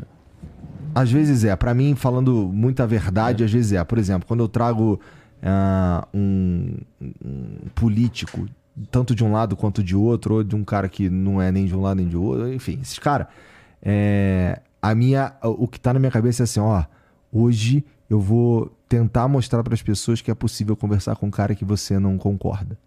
Muitas, assim, muitas, mas quando é uns cara assim, eu acabo saindo de casa com, essa, com esse pensamento e essa é a verdade. Uhum. Mas em geral, não. Em geral é mais, é, não sei, mais natural. É, talvez a internet tenha nos dado uma amostra muito ruim da, da humanidade e aí eu acabo ficando mais pessimista do que eu deveria ser, né? Porque você vê como que as pessoas interagem na, em comentário do YouTube, chat, Twitter, você vê que, que as pessoas não estão levando isso em consideração, né? Mas pode ser que muita gente silenciosa esteja realmente Exato. ouvindo agora no é Spotify isso. e tá de boa, né? É isso. Eu gosto de acreditar nisso, cara. Eu acho que uh, em algum momento eu nem sei se eu nem sei se isso já é verdade em outros lugares com esse mercado mais desenvolvido, como por exemplo nos Estados Unidos, né, que já existe esse tipo de programa há 12, 13, 14 anos, eu não sei quanto tempo tem o Joe acho que tem 15 na verdade. É, 2005 por aí, né? 2006, não sei. É. Há tempo pra caralho. Então, uh, não, eu não acho que a gente tá na, nesse com, a, com esse mercado, obviamente a gente não tá com o mercado desenvolvido desse jeito. Mas eu também não tenho certeza se a sociedade para lá já tem. já tá Isso faz parte do, do, do jeito deles de pensar. É. Isso, eu, eu, tendo a acreditar que chegaram mais perto de, de, de, de, viver dessa forma do que estão agora. Eu acho que nesse sentido a gente regrediu Lá como também? sociedade, eu acho. É, é que, é que lá, até onde eu sei, é, o Estado não, não se meteu nessas questões. Né? É, eu não, nesse, nesse caso eu não tô falando de Estado, tô falando das pessoas. Ah, não, as pessoas estão completamente. Entenderem é. que é possível tu conversar com um cara que, porra, sei lá. O Joe Rogan foi super canceladaço no Spotify aí tem um ano, alguma é, coisa assim. É, por causa assim. da vacina, né? Por causa da vacina. É. é. Então, porra, tem um. Tem, eu acho que lá o, o, é, o jeito das pessoas pensar tava vindo de uma parada respaldado pelo lance lá da, da liberdade de expressão deles, não sei o quê. E aí veio uma agenda esquisita que mudou a porra toda e agora tá todo mundo meio beautiful people. Ou tem uma boa parte da galera meio beautiful people que tá enchendo o saco dos outros e repudiando o que é diferente. Não necessariamente o que é ruim. Sim, é. De, é, de fato, a, a, aquela noção de, de, de que os Estados Unidos eram uma terra da liberdade de expressão pelo que. Do ponto de vista estatal, talvez seja. É, mas eu, pelo que eu acompanho, assim, tem muito, muita gente nessa onda também de histeria, né? De, de perseguir, de cancelar, de ir atrás do cara, de. de... Mas até aí tudo bem, né? Mas assim, não era uma característica, eu imagino, da sociedade deles. Talvez a gente esteja também romantizando porque o Lenny Bruce morreu numa banheira, né? O comediante americano. Não sei se você já ouviu falar da história dele. Não. É um cara que foi perseguido pelo Estado nos anos 50, porque ele falava palavras proibidas no show dele. E também porque eles inventaram uma regra lá que tinha que ter, digamos assim, é, DRT, não é DRT, era carteirinha de, de ator para poder subir no palco. Mas era um negócio só pegar ele porque ele falava coisa que não podia. Então ele se apresentava sem autorização, ele falava palavras proibidas e aí ele, foi, ele começou a ter esse assédio judicial. Ele foi processado por quase todos os estados americanos e sobrou só um, um clube de comédia Hum, eu acho que em São Francisco que ele podia se apresentar ainda. De tanto que ele, tanto que ele foi pressionado pelo Estado e perseguido por conta do seu ato artístico, né? E aí ele morre numa banheira com morfina porque ele não tinha mais dinheiro para pagar advogado. Ele tinha se fudido na mão do Estado americano, que tinha liberdade de expressão, né? na verdade não tinha. E aí, só que em 2006, se eu não me engano, o Estado americano emitiu um pedido de desculpas para ele, né? Claro que é ele não estava mais vivo, né? Mas foi uma homenagem, assim. Meio que o Estado percebeu a cagada que eles fizeram. Mas, então, às vezes a gente fala de liberdade de expressão nos Estados Unidos, eles também têm as histórias deles, inclusive do cara que morreu ao ser perseguido pelo Estado americano, né? Mas também tem o um negócio, essa história fez eles entenderem é, que eles cagaram. E aí liberaram bastante a, a liberdade de expressão lá. Então Tem, a gente pode estar romantizando também a sociedade deles. É, né? não, eu Até- também acho. É porque o- o- os comunistas foram muito perseguidos lá também, né? É, o Estado americano passou por cima da liberdade de expressão para caçar comunista lá na. Não sei que década que foi, mas isso é uma mancha também que eles, que eles carregam lá de. Tinha já a, a- Como é que se fala? O artigo, não sei o que, da Constituição deles, da liberdade de expressão, e mesmo assim passaram por cima, deram um jeito de manipular ali para impedir, tipo, um, eh, tem um caso específico de um comunista que ficava numa praça nos Estados Unidos panfletando ideias comunistas e falando. E aí o Estado foi lá e tirou esse cara de circulação e deram um jeito de dizer que aquilo ali não, não era liberdade de expressão. Mais ou menos o que a gente vive hoje, né? Então, assim, todo mundo já meio que sofreu isso, inclusive na- nessa, nesse país que é um exemplo de liberdade de expressão, né? Então, pode ser que a gente esteja romantizando também esses caras. É, tem um argumento que os caras usam que a gente não devia tolerar o intolerável. E aí eles vêm com tolerar o intolerante, uma parada assim. É, tem um, um- Um paradoxo. É. É, mas aí quem decide quem é o intolerante? Então, e sabe o que é interessante? O, o pensador que, que, que pôs essa porra no papel, como era o nome É dele? Popper, né? É, Popper, Karl Popper, parada assim. É, é interessante porque sabe qual é a conclusão dele?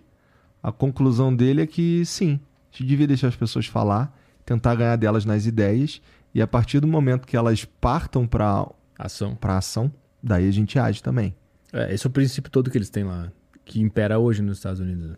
Então, mas é que você percebe que as pessoas usam só o começo É. do desse paradoxo e, e tem, eu já vi quadrinho e o É, caralho, não sei sim. o que desse bagulho. Aham. que é só a primeira parte. Porque o próprio cara conclui que a gente devia deixar as pessoas falar. Tá ligado? Por isso que é um paradoxo, né? Não é uma conclusão. é um paradoxo, Cara, né? É uma. Você não consegue é concluir nada de um paradoxo, né? Eu, eu acho. Você não pode dar um ponto final. Né? E as pessoas concluíram várias coisas diante de um paradoxo, que é o paradoxo da, Intolerância. da intolerância. É um paradoxo, porra. Mas a, que- a grande questão é quem, quem vai dizer que o. Quem vai ter o poder de caracterizar o outro como intolerante? Como é que, como é que você faz isso? Que aí É, bom, você vai ser intolerante. Você acabou sendo intolerante quando você disse que o outro é intolerante. Então, todo mundo é intolerante. É. É que assim, existem alguns casos que, que a, a linha fica mais fácil de enxergar. Ah, é. Mas, mas, há, mas há vários casos que ela não é tão fácil assim, não, É. cara. E aí você pegar e- fazer o que. implantar numa sociedade o que a gente tá vendo hoje no Brasil é, porra, é um salto assim meio de merda, na real. E a gente tá fudido mesmo. Pois é, cara. Foda quando tu vem aqui, eu fico mais pessimista.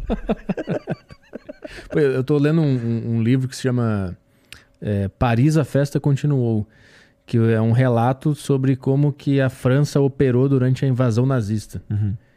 E aí eu tô num, num parágrafo específico que o cara tá explicando os argumentos que os nazistas usavam para censurar obras de judeus. Hum. E tem lá o, o quote do que, que eles estavam falando para justificar essa censura. Hum. É as mesmas coisas que a gente ouve hoje. Esses caras são intolerantes, eles estão propagando notícias falsas, e eles estão colocando em risco a nossa democracia. Isso era um argumento que os nazistas usavam para justificar a censura de obras e artistas judeus. Tá lá no livro, só ler. É um quote, é uma citação do que, que os nazistas falavam. Aí você vê, cara, é, é- é estranho, né? Porque aí, aí que eu pergunto, quem decide quem é o intolerante? Porque se você ler esse livro, você vai ver que, nesse caso, o nazista estava se achando o tolerante e ele achava que ele estava botando o dedo na cara dos intolerantes. E aí você lê e você sabe quem é o mal da história. Só que ele estava usando esse argumento para ele, em prol dele. E aí, como é que a gente faz? Pois é, se a gente for. Bom, é claro que uma escala muito menor, mas daqui a, sei lá, 5, 6 anos que a gente for ver, caralho, olha só a merda que a gente fez, tipo, batendo palma pra essa porra. É, prenderam gente, Prenderam gente. deletaram fonte de renda de um monte de gente. Talvez a gente repense, ou talvez não, não sei. Mas o argumento ali é bem. Eu, eu tava lendo e eu pensei, caralho, é igualzinho a justificativa que dão pra fechar canal hoje em dia, pra censurar pessoas na internet. São as mesmas palavras, é incrível. Assustador mesmo. Essa porra chegou a, a morder tua bunda em algum momento? Do Monarch Day? Não, não, de, de, de ser, tipo, cuidado com o que tu fala. Assim, de maneira É. mais prática. Não, por, não observando, mas de maneira mais prática. Não, porque eu não, eu não falo, é, eu não dou opinião política, então acho que eu tô mais longe desse terreno, mas de piada já aconteceu. Teve, eu tive um grande cancelamento e eu- coisas é, esporádicas, assim, mas mais de pessoas brabas, nunca de coisa de grande proporção, assim. É, teve um processito, né, que eu tô respondendo até hoje, mas... É mesmo? É, mas... Mas foi por bobagem falar, não era uma opinião política ou alguma coisa... Xingou um cara. Não, era uma piada que a gente fez no programa lá. Entendi. Você sabe qual foi. Ah, essa? É, ah, tá. Caralho, tá rolando processo agora? tá. Caralho. Mas foi, foi, esse foi o máximo de, de- que aconteceu. É. É, Ah, quando quando é piada é um pouco mais, é um pouco mais leve o negócio, né? Se tu tivesse no meu lugar no dia 8 de fevereiro de 2022, tu teria feito as coisas diferentes, cara? Vendo de fora eu teria. É. É. O que que tu faria diferente? Ingenuamente falando, olhando de fora, eu tancaria. Tá. Mas não sei do. Eu, eu, eu ouvi os detalhes e tal, mas mesmo assim eu acho que dava. Mas eu chute. Tá. Acha que dava em que sentido? Assim, o que que, o que, que dava? Fala pra mim. Continuar Continuar. mais... Existir. Ixi, cara, eu discordo. Não, você discorda que, que não tinha como, Eu acho que não tinha como. financeiramente. Eu acho que não tinha como... Não tinha como, não financeiramente, mas do ponto de vista de relevância, de objetivo, de financeiramente, tudo quanto é ponto de vista, eu acho que... Eu acho que eu não acho dava. que eu, eu vendo de fora. Cara, acho ó, que- ninguém sofreu mais com essa porra toda do que eu e o Jean. Porque assim, é a família, tá ligado? Ninguém sofreu mais que a gente. É, assim, foi facilmente o pior momento da minha vida. Uhum. Não foi uma decisão que foi assim, ah, foda-se, eu vou, eu vou, sei lá, tiro o problema e agora vamos nós. N- não foi isso. Eu sei que às vezes tem pessoas que pensam que, eu sei que pode até, se você fizer um certo malabarismo ali, pode parecer isso, mas cara, é é como separar, a, a sensação que eu tenho até hoje é, é como separar família, tá ligado? Cada um por um lado. Por que, que eu acho que não que não não tinha como? É só você ver pra onde foi, cara. Que- o que, que aconteceu com o Monark. Estaria acontecendo com todo mundo. Aqui. E isso eu já tô falando assim, já assumindo que todas as nossas iniciativas, toda a galera que trabalha com a gente, isso aqui, ia pro espaço. Ia ficar, ia voltar a ser nós três, já levando isso em consideração, tá? Sim. Mas a gente não ia conseguir os nossos objetivos. Porque, por exemplo, quando a gente conversou, quando eu conversei com, com os presidenciáveis ano passado, isso era um plano. Isso não foi, ah, eu vou fazer essa porra. Em 2018, quando a gente fez o Flow, a gente falou, cara, em 2022, nós vamos conversar com os presidenciáveis pra gente. Porque sempre foi uma parada nossa, tá ligado? Uhum. É, isso, isso não ia rolar. A gente não ia conseguir se. Cara, o Monark até hoje ele tá banido das redes sociais, tá ligado? Como que a gente ia fazer o Flow? Não tinha como. Ele tá, ele tá desde aquela época, nunca voltou. Nunca voltou. Ah, o Twitter dele não chegou a voltar? Não. Ele que criava as outras contas lá, ou alguém criava as outras contas lá, sei lá como é que funcionou. Sim. Então, assim. Infelizmente, cara.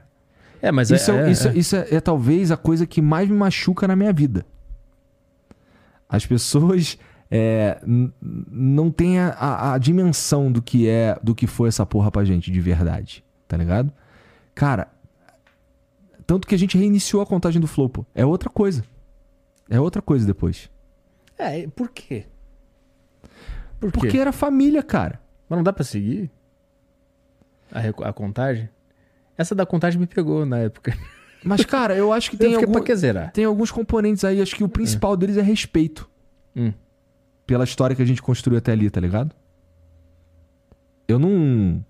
Eu não queria começar a fingir que nada aconteceu, pô. Uhum. Tá ligado? Ah, entendi o, o- o ponto de vista. Então, é, cara, foi muito. Como é que eu vou te explicar isso, cara? Imagina que você construiu um bagulho muito foda com teu irmão e veio uma parada que separou vocês dois à força. À força. Foi cada um, sei lá. Um pai adotou um, outro pai adotou o outro e, e fudeu. Tá ligado? Uma parada assim que foi. Cara, eu não sei nem explicar, cara. Hum. Foi muito sinistro. Então, assim, tu- a- as paradas que a gente. que a gente fez é porque a gente sentiu que de fato não tinha jeito. Não tinha jeito. A gente ia desaparecer. Tá ligado? É, e disso eu discordo. Que ia desaparecer, eu discordo. Eu acho que a gente ia desaparecer, Não. cara. A gente não ia ter como se financiar, cara. A gente não, Ah. ia, ter, a gente não ia conseguir chegar em lugares que, que a gente teria a, a, sei lá, relevância mesmo. É assim, né? Eu entendo. é, Seria um. É, é uma escolha, né? A gente pode optar por não ficar tão grande, é, dar, uma, dar uma diminuída na nossa, na nossa velocidade de crescimento e, e seguir pelo, por, por um rumo específico que, é que eu acho certo. Eu respeito que você, Ou- o que você tá falando, porque, é, de fato, assim, a gente teve essa escolha. É, era uma escolha mesmo. Você tem razão, era uma escolha mesmo. E aí virava um podcast de guerrilha. Dava um passo pra trás, não vai ter presidenciável, a gente não vai jogar o jogo do mainstream, a gente vai ficar na nossa aqui, fazendo a nossa Cara, parada. A gente ia, ia sei. diminuir a operação, mas talvez. Eu, eu não sei se era. O, o, o, o quanto de medo você estava sentindo ao tomar essa decisão? Medo. Medo, quando você estava ansioso, estava tava conseguindo dormir. Porque eu acho que quando, quando a pessoa toma alguma atitude com medo, ela pode tomar alguma atitude precipitada. Tá. Faz sentido. E pode ser que no meio de tanto medo você acaba calculando errado alguma coisa, ou vendo, ou não vendo algumas coisas. Tô tentando entender só. Cara, a, a ó, mente naquela hora. Ó, eu tava. Não, primeiro que não era a primeira vez que acontecia, mas era a primeira vez que acontecia com essa dimensão. Tá ligado? É, já tinha acontecido antes, algumas vezes, né? Teve, o, teve um caô que a gente segurou a onda, que foi no, em 21. Um bagulho que a gente perdeu uma porrada de patrocínio. Perdeu iFood, perdeu uma, uma porrada. É, o da opinião lá. Né? É, foi um, foi um monte ali. Só que o que acontece? Ali, a gente não tava. A nossa existência não tava ameaçada. Tá ligado? Era uma questão de readequar quanto custa fazer isso aqui e onde a gente quer investir, tá ligado? Agora, essa, cara, essa eu senti que a existência do projeto, de uma maneira geral, estava ameaçada. E o Monark, acho que ele concorda contigo, na verdade. Ele, ele, no primeiro momento, ele concordou comigo, mas ele é meio de lua, né? Depois ele, ele mudou de ideia e tal, e aí a decisão já estava tomada, a gente já tinha comunicado, já tinha assinado tudo o caralho. E, e- mas eu, eu, eu discordo. Eu acho que não tinha jeito, cara. Eu acho que o. Infelizmente, cara, eu, eu sou o que mais sofre com essa porra. Mas, Eu mas sei que é difícil acreditar, mas, porra, é, é, eu não fiquei milionário porque o Monark saiu, não, tá ligado? Não, não é assim. É pelo contrário, assim, eu, eu, eu fiquei mais pobre. mas se o flow tivesse acontecendo naquela casinha lá, a primeira aquela, Uhum. essa decisão teria sido a mesma? É o mesmo cancelamento, a mesma merda, mas tá na casinha lá com cinco pessoas trabalhando junto, a decisão seria a mesma? Cara, ó. Eu acho que se a gente. Você tá falando de. Mas a gente al- alcançou a mesmo patamar de relevância e a gente tem cada vez mais os objetivos mais no horizonte ou naquela fase que a gente ainda estava construindo? Ah, A, a- a operação, a estrutura do, do programa é Não, aquela. Peraí, peraí, peraí. Assim, ó. Hum. É porque foram duas fases muito diferentes. 2020 ali. Então, 2020 a gente ainda tava. o Flow. está- Foi, o 2020 foi quando o Flow virou. Tá? Quando a gente saiu de um. saiu de uns caras pagando pra existir pra. Ok, agora a gente deu certo. Foi isso que aconteceu em 2020. Em 2022 a gente tava com outras paradas, tá? Assim, do, do ponto de vista da relevância mesmo. O Flow era um bagulho. Entendeu? O cara, o bagulho que acontece aqui, porra, repercute. O bagulho é sério. Então são duas fases diferentes, tu percebe isso. Se tivesse acontecido na primeira fase. Se tivesse acontecido na primeira fase, eu acho que, o, que o, a gente ia lutar, mas ia perder. Eu acho que é isso que ia acontecer. É. É. Eu acho que a gente ia lutar, especialmente porque a gente não tinha. a não teria vislumbrado a, a onde dá pra chegar. Entendeu? Então a gente teria lutado ali Uhum. e ia perder, eu acho. De verdade. Especialmente porque, assim, agora dá pra ser engenheiro de obra pronta. De ver o que aconteceu ao longo desse último ano e meio. Tá ligado? Sim, que nem analisar futebol, né? É. Uhum. E o que aconteceu ao longo desse um ano e meio me mostra que se a gente tivesse tomado outra decisão, não existia mais isso aqui. Não existe. Será? Acho, cara. É mesmo? É assim? Eu, eu imagino que o jogo do mainstream não estaria sendo jogado. Lógico, óbvio. Sim, sim, Talvez mas eu, eu não acho, ainda eu aquele- não acho que um jogo X estaria sendo jogado. Realmente. É meio triste falar isso, mas assim, é o que eu realmente acho. Hum. Tá ligado? E, cara, dói falar isso. Tá ligado? Uhum. Dói falar isso. É uma merda. Mas é o que eu acho.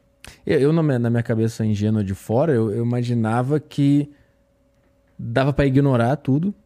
Uhum. Cai patrocínio, cai tudo. Uhum. Foda-se. Uhum. Segue aqui com a gente e próximo episódio a gente fala sobre esse artigo da Constituição da- dos Estados Unidos que fala sobre isso. Chama um cara pra falar sobre isso, um cara que discorda, um cara que concorda e vamos aproveitar esse e o, o hype desse assunto e vamos fazer um bagulho foda. Eu faria isso, mas eu não sei dos- da estrutura, do dinheiro, quanto que tava, quanto tinha de caixa.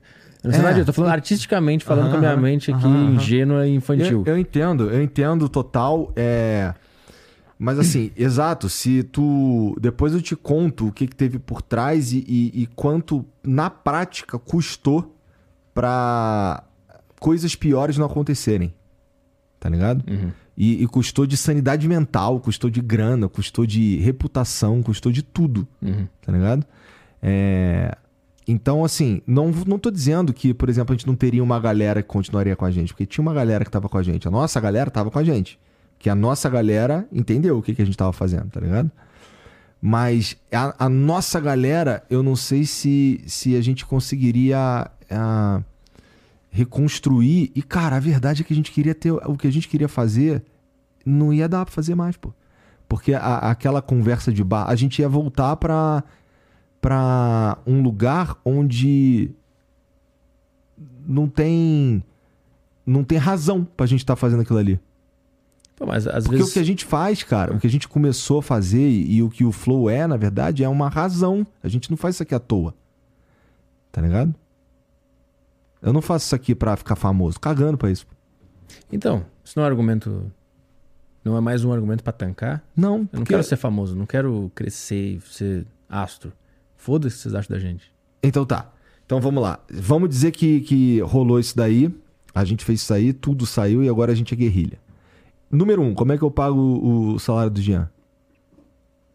Ah, dá. Era. era... Ganha pouco, pô, né? Baratinho. não, mas acho que. Não, é isso que eu tô falando. A estrutura tem que ser menor pra ser uma guerrilha. Tudo bem, pô. Dá, Mas dá se pra... a gente parte do princípio que, por exemplo, não tem AdSense. Que o Monark até hoje não tem AdSense. Nunca voltaria, será? O O Monark não tem AdSense até hoje. É. Você tá entendendo? É. Até hoje. É. Então, meu amigo, assim, eu, eu, eu- é triste, cara, mas eu acho que não tinha jeito, pô. Até hoje, pra- o é. moleque não pode. Cara, hoje o moleque não pode abrir uma live em lugar nenhum, pô. Mas sabe, eu, eu, eu tenho um, talvez um ponto divergente disso aí. Eu Ah. acho que isso aconteceu porque houve essa, essa retirada de campo. Eu acho que ele ficou marcado como esse cara que não pode fazer nada porque ele foi tirado do programa e porque é, não houve esse tancamento. Você sabe que a gente. que o Flow perdeu a monetização, né? Sim. Teria voltado? Pois é, eu não, eu não sei se não. Não. teria, cara. Talvez. Cara, tinha uma, tem uma decisão judicial falando que o YouTube não pode monetizar o cara, pô. Mas isso aconteceu antes dele sair. Aconteceu ou na depois semana. dele sair. Na semana. Porque talvez, tipo assim, ah, tiramos ele, talvez o que passe de mensagem pro sistema. Tiramos ele, ele era o problema. Aí o sistema, ah, ele era o problema, então nós vamos acabar com ele agora. Hum, hum, Ó, é, você sabe que a gente. que no dia seguinte é, a gente já tinha resolvido tudo isso, Uhum. né? Então já tinha contrato assinado de, de, de saída e tudo mais. E mesmo assim, no final da semana, a gente ficou desmonetizado. Foi no final. Foi depois. É, eu lembro, teve campanha, né? Então, foi depois. Sim, E a gente ficou três meses sem receber dinheiro de AdSense. Então, sim. É, eu acho que até hoje não teria voltado. É muito triste falar isso, mas eu acho que até hoje não teria voltado. Mas agora eu- tô sendo otimista, né? E aí, E tu é. tá sendo pessimista, porque eu acho que eu ia não, voltar. Porque, porque o que acontece? Porque não sei se eu tô sendo é, pessimista ou se eu tô te falando o que rolou, na verdade. É por isso que eu tô te falando. Eu consigo olhar o que aconteceu e, porra, eu vi que até hoje ele tá fudido, entendeu? Então, mas é que o meu... Aí, o pô, meu- vamos é. pro Rumble. Beleza, vamos pro Rumble. Perdemos o Rumble também, pô. Rolou essa porra. Ele Não, É. ele não, não, não, não tem. Não tem, tá ligado? Não, não, não pode abrir uma live, pô. Tá ligado? Então, mas o que eu enxergo aqui agora na minha cabeça que tá otimista agora é. Vamos supor que mantém, tanca o negócio, mostra o dedo pra todo mundo, segue aqui. No programa seguinte, chama dois, três caras que são especialistas em Constituição norte-americana, Hum. vai explicar por que, que isso acontece lá, como é que funciona tal, tem uma conversa legal aqui. E vai, e vai gerando esse assunto. Tá? Essa monetização ficou três meses, três meses, segue se comunicando melhor, entendendo, chamando pessoas para falar sobre isso, vai, vai explicando a ideia ao longo do tempo e com sorte as pessoas entendam e aí a fama do cara não fica tão ruim como ficaria, como ficou, tirando e e aí o cara entrou num looping de, Entendo. de loucura, de tá sendo rejeitado pela sociedade, entrou num buraco e aí aconteceu o que aconteceu, mas talvez as pessoas entendessem a ideia se a ideia fosse explicada aqui de Mas você boa. tá se contradizendo, porra. Por quê? Porque você acabou de dizer que isso daí a gente não consegue mexer, pô. E tu também tá se contradizendo porque tu tá sendo pessimista agora. Não tô sendo pessimista, caralho. Eu tô falando. Pô, não dá tô... pra mudar as pessoas, causar um impacto na galera? A pessoa vai ouvir e vai mudar de opinião. Não é isso que você tava falando, pô. Sim, cara, mas é verdade. Então nós dois estamos nos contradizendo É. aqui. O paradoxo dos, dos contradizentes. É. É muito. É que de fato é uma situação muito É difícil. foda, cara. é, você pode especular. Não tem como. É muito difícil, cara. É, e eu posso. A única, a única certeza que eu tenho é que, cara, foi a pior época da minha vida. Mas disparado. E eu não tô nem falando de grana, cara. Não tô nem falando de grana. Eu fui separado do meu amigo, cara. E a gente criou essa porra junto. Tá ligado? É. Isso é, isso é muito poderoso, cara. É, é, é muito sinistro, cara. E, porra, e, e, e sentir que, porra, a relação mudou. Isso pra mim, cara, eu me sinto, cara, horrível. Eu não sei nem explicar, pô. Talvez não possa ter existido uma, existido uma falta de planejamento pra segurar uma bronca dessas. Total houve uma falta de planejamento, mas é porque o Monarca é uma bomba relógio, né, cara? Então, você sabe as ideias que ele tem, mas a gente segurou se essa onda várias vezes, porra. A gente segurou essa onda várias vezes. Sim. Não é, Jean? Várias vezes. Várias vezes. É que tinha que ter um caixa só, pro, só pra quando estourar alguma coisa do Monark. Talvez Cria a gente uma, tenha vacilado nisso. con- cria uma conta Mas. porra. no Santander, de você é o Santander, né? É. Cria uma conta no Santander lá e deixa parado rendendo. Quando ele dá, quando ele falar uma merda, a gente tem aqui essa emergência, a gente vende as casas, tudo e volta pra uma casinha, mas tá aqui a grana guardada. É, porque no fim das contas, no fim das contas, assim, é. Querendo ou não, cara, porra. É meio merda falar isso, mas, porra. Eu tenho coisa pra caralho a perder, não do. Não porque eu quero ficar milionário, mas eu tô falando de, de porra, da minha casa mesmo, tá ligado? Da minha família, das minhas É, filhas. família é foda. Eu tenho duas filhas, caralho. Tá ligado? Que, É. que, que, porra, tem que pagar a escola, tem que pagar o plano de saúde, tem que fazer os bagulho, cara. É. Então, assim, tem, tem, tem o, o- A coisa é muito complicada. É tudo muito complicado. Se eu fosse. Eu acho que. Que porque, assim, o que, o, o que aconteceu com, com nesse, nesse dia, cara, foi que. E isso acho que eu- as pessoas já entenderam, eu, pelo menos algumas, né? Que, porra. O monarca não é nazista. Não tem essa possibilidade no plan... nessa realidade aqui, tá ligado? Não tem, dá. Tem gente que se esforça pra entender isso ainda. Eu sei que sim. Isso é loucura. Mas isso é uma loucura.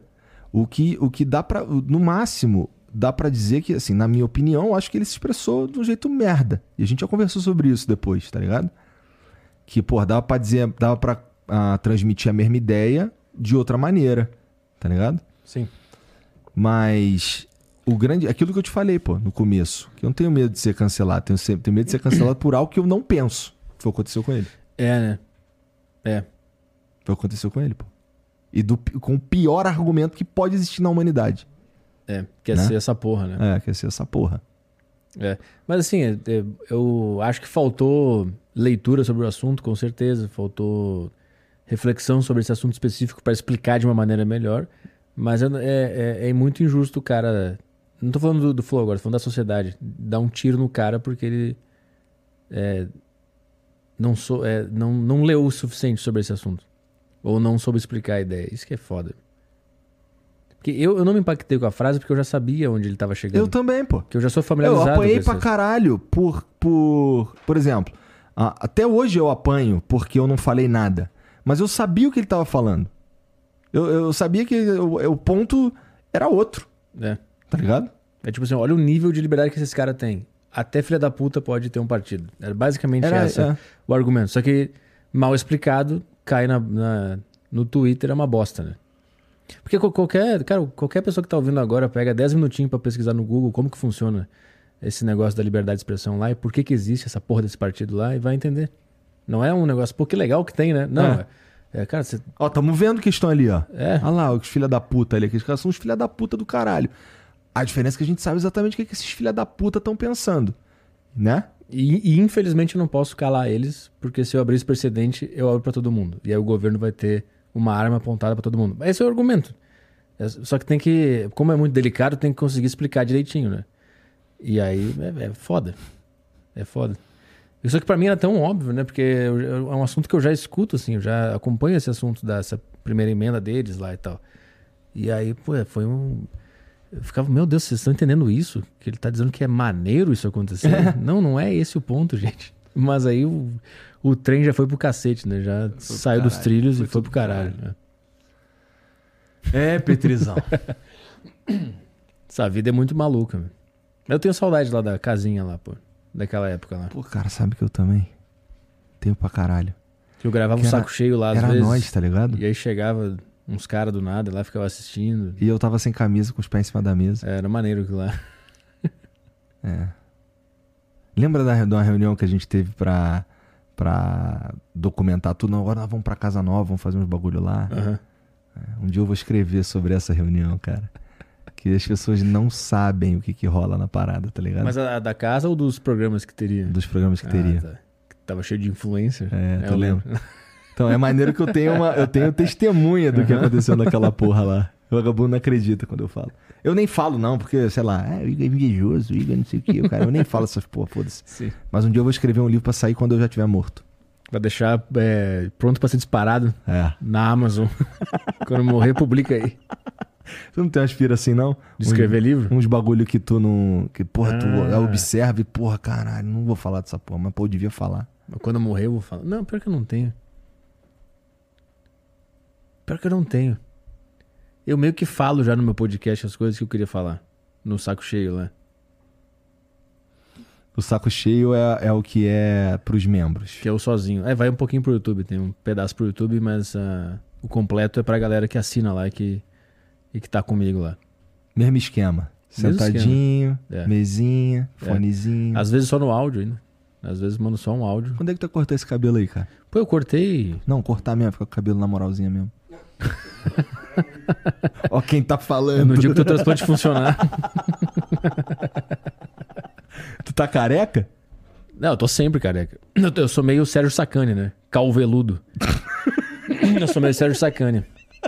Mas eu, ele, tava, ele tava compridão, aí eu cortei agora esse fim de semana e eu tô dando um tempo pra ele é, se ajeitar. Acho que eu tô usando boné. Entendi. O cara mudou drasticamente de assunto. Só pra levantar um pouquinho mais a vibe pra perguntar se tem pergunta aí pra nós. Tem pergunta aí pra nós, Jean? É porque eu tô ligado que tu tem que fazer teus exames amanhã, ah, eu vou fazer. né? Pra ver se eu tô com AIDS. Deixa eu te perguntar um bagulho aqui. Tu sabe que eu tô fumando crack, né? Pra ficar mais magro. Ah, é? É. Não tá funcionando ainda, se for fumar mais. Não, claro que tá, pô. Aqui, ó. Respeita teu pai aí, ó. Aí, ó. É, tu era gordão, né? Era, pô. Tá, mas tá fumando crack na Aronberg lá? Eles têm crack lá? Não é mais Aronberg, mas, ó, os Como é caras que é o nome? Como é que é o arrumaram nome? problema lá Como é é também, nome? pô. Como é que é o nome? Ah, agora é o CT. Cariane É, Berg? Ah, é CT só. é. Como é que é o nome lá? CT Tem do nome, Caridas. CT? Acho que não. CT do Cariri. Pô, até Não quer ir agora- lá treinar com nós, não, pô? Putz, muita gente lá, né? Não, pior que não. Não? Mas tem powerlifting lá? Tem um- Putz, é verdade, acho tem que não. É, co- É, Como é que funciona essa porra? Powerlifting é agachamento supino e terra. Ah, tem, porra, caralho. Mas é.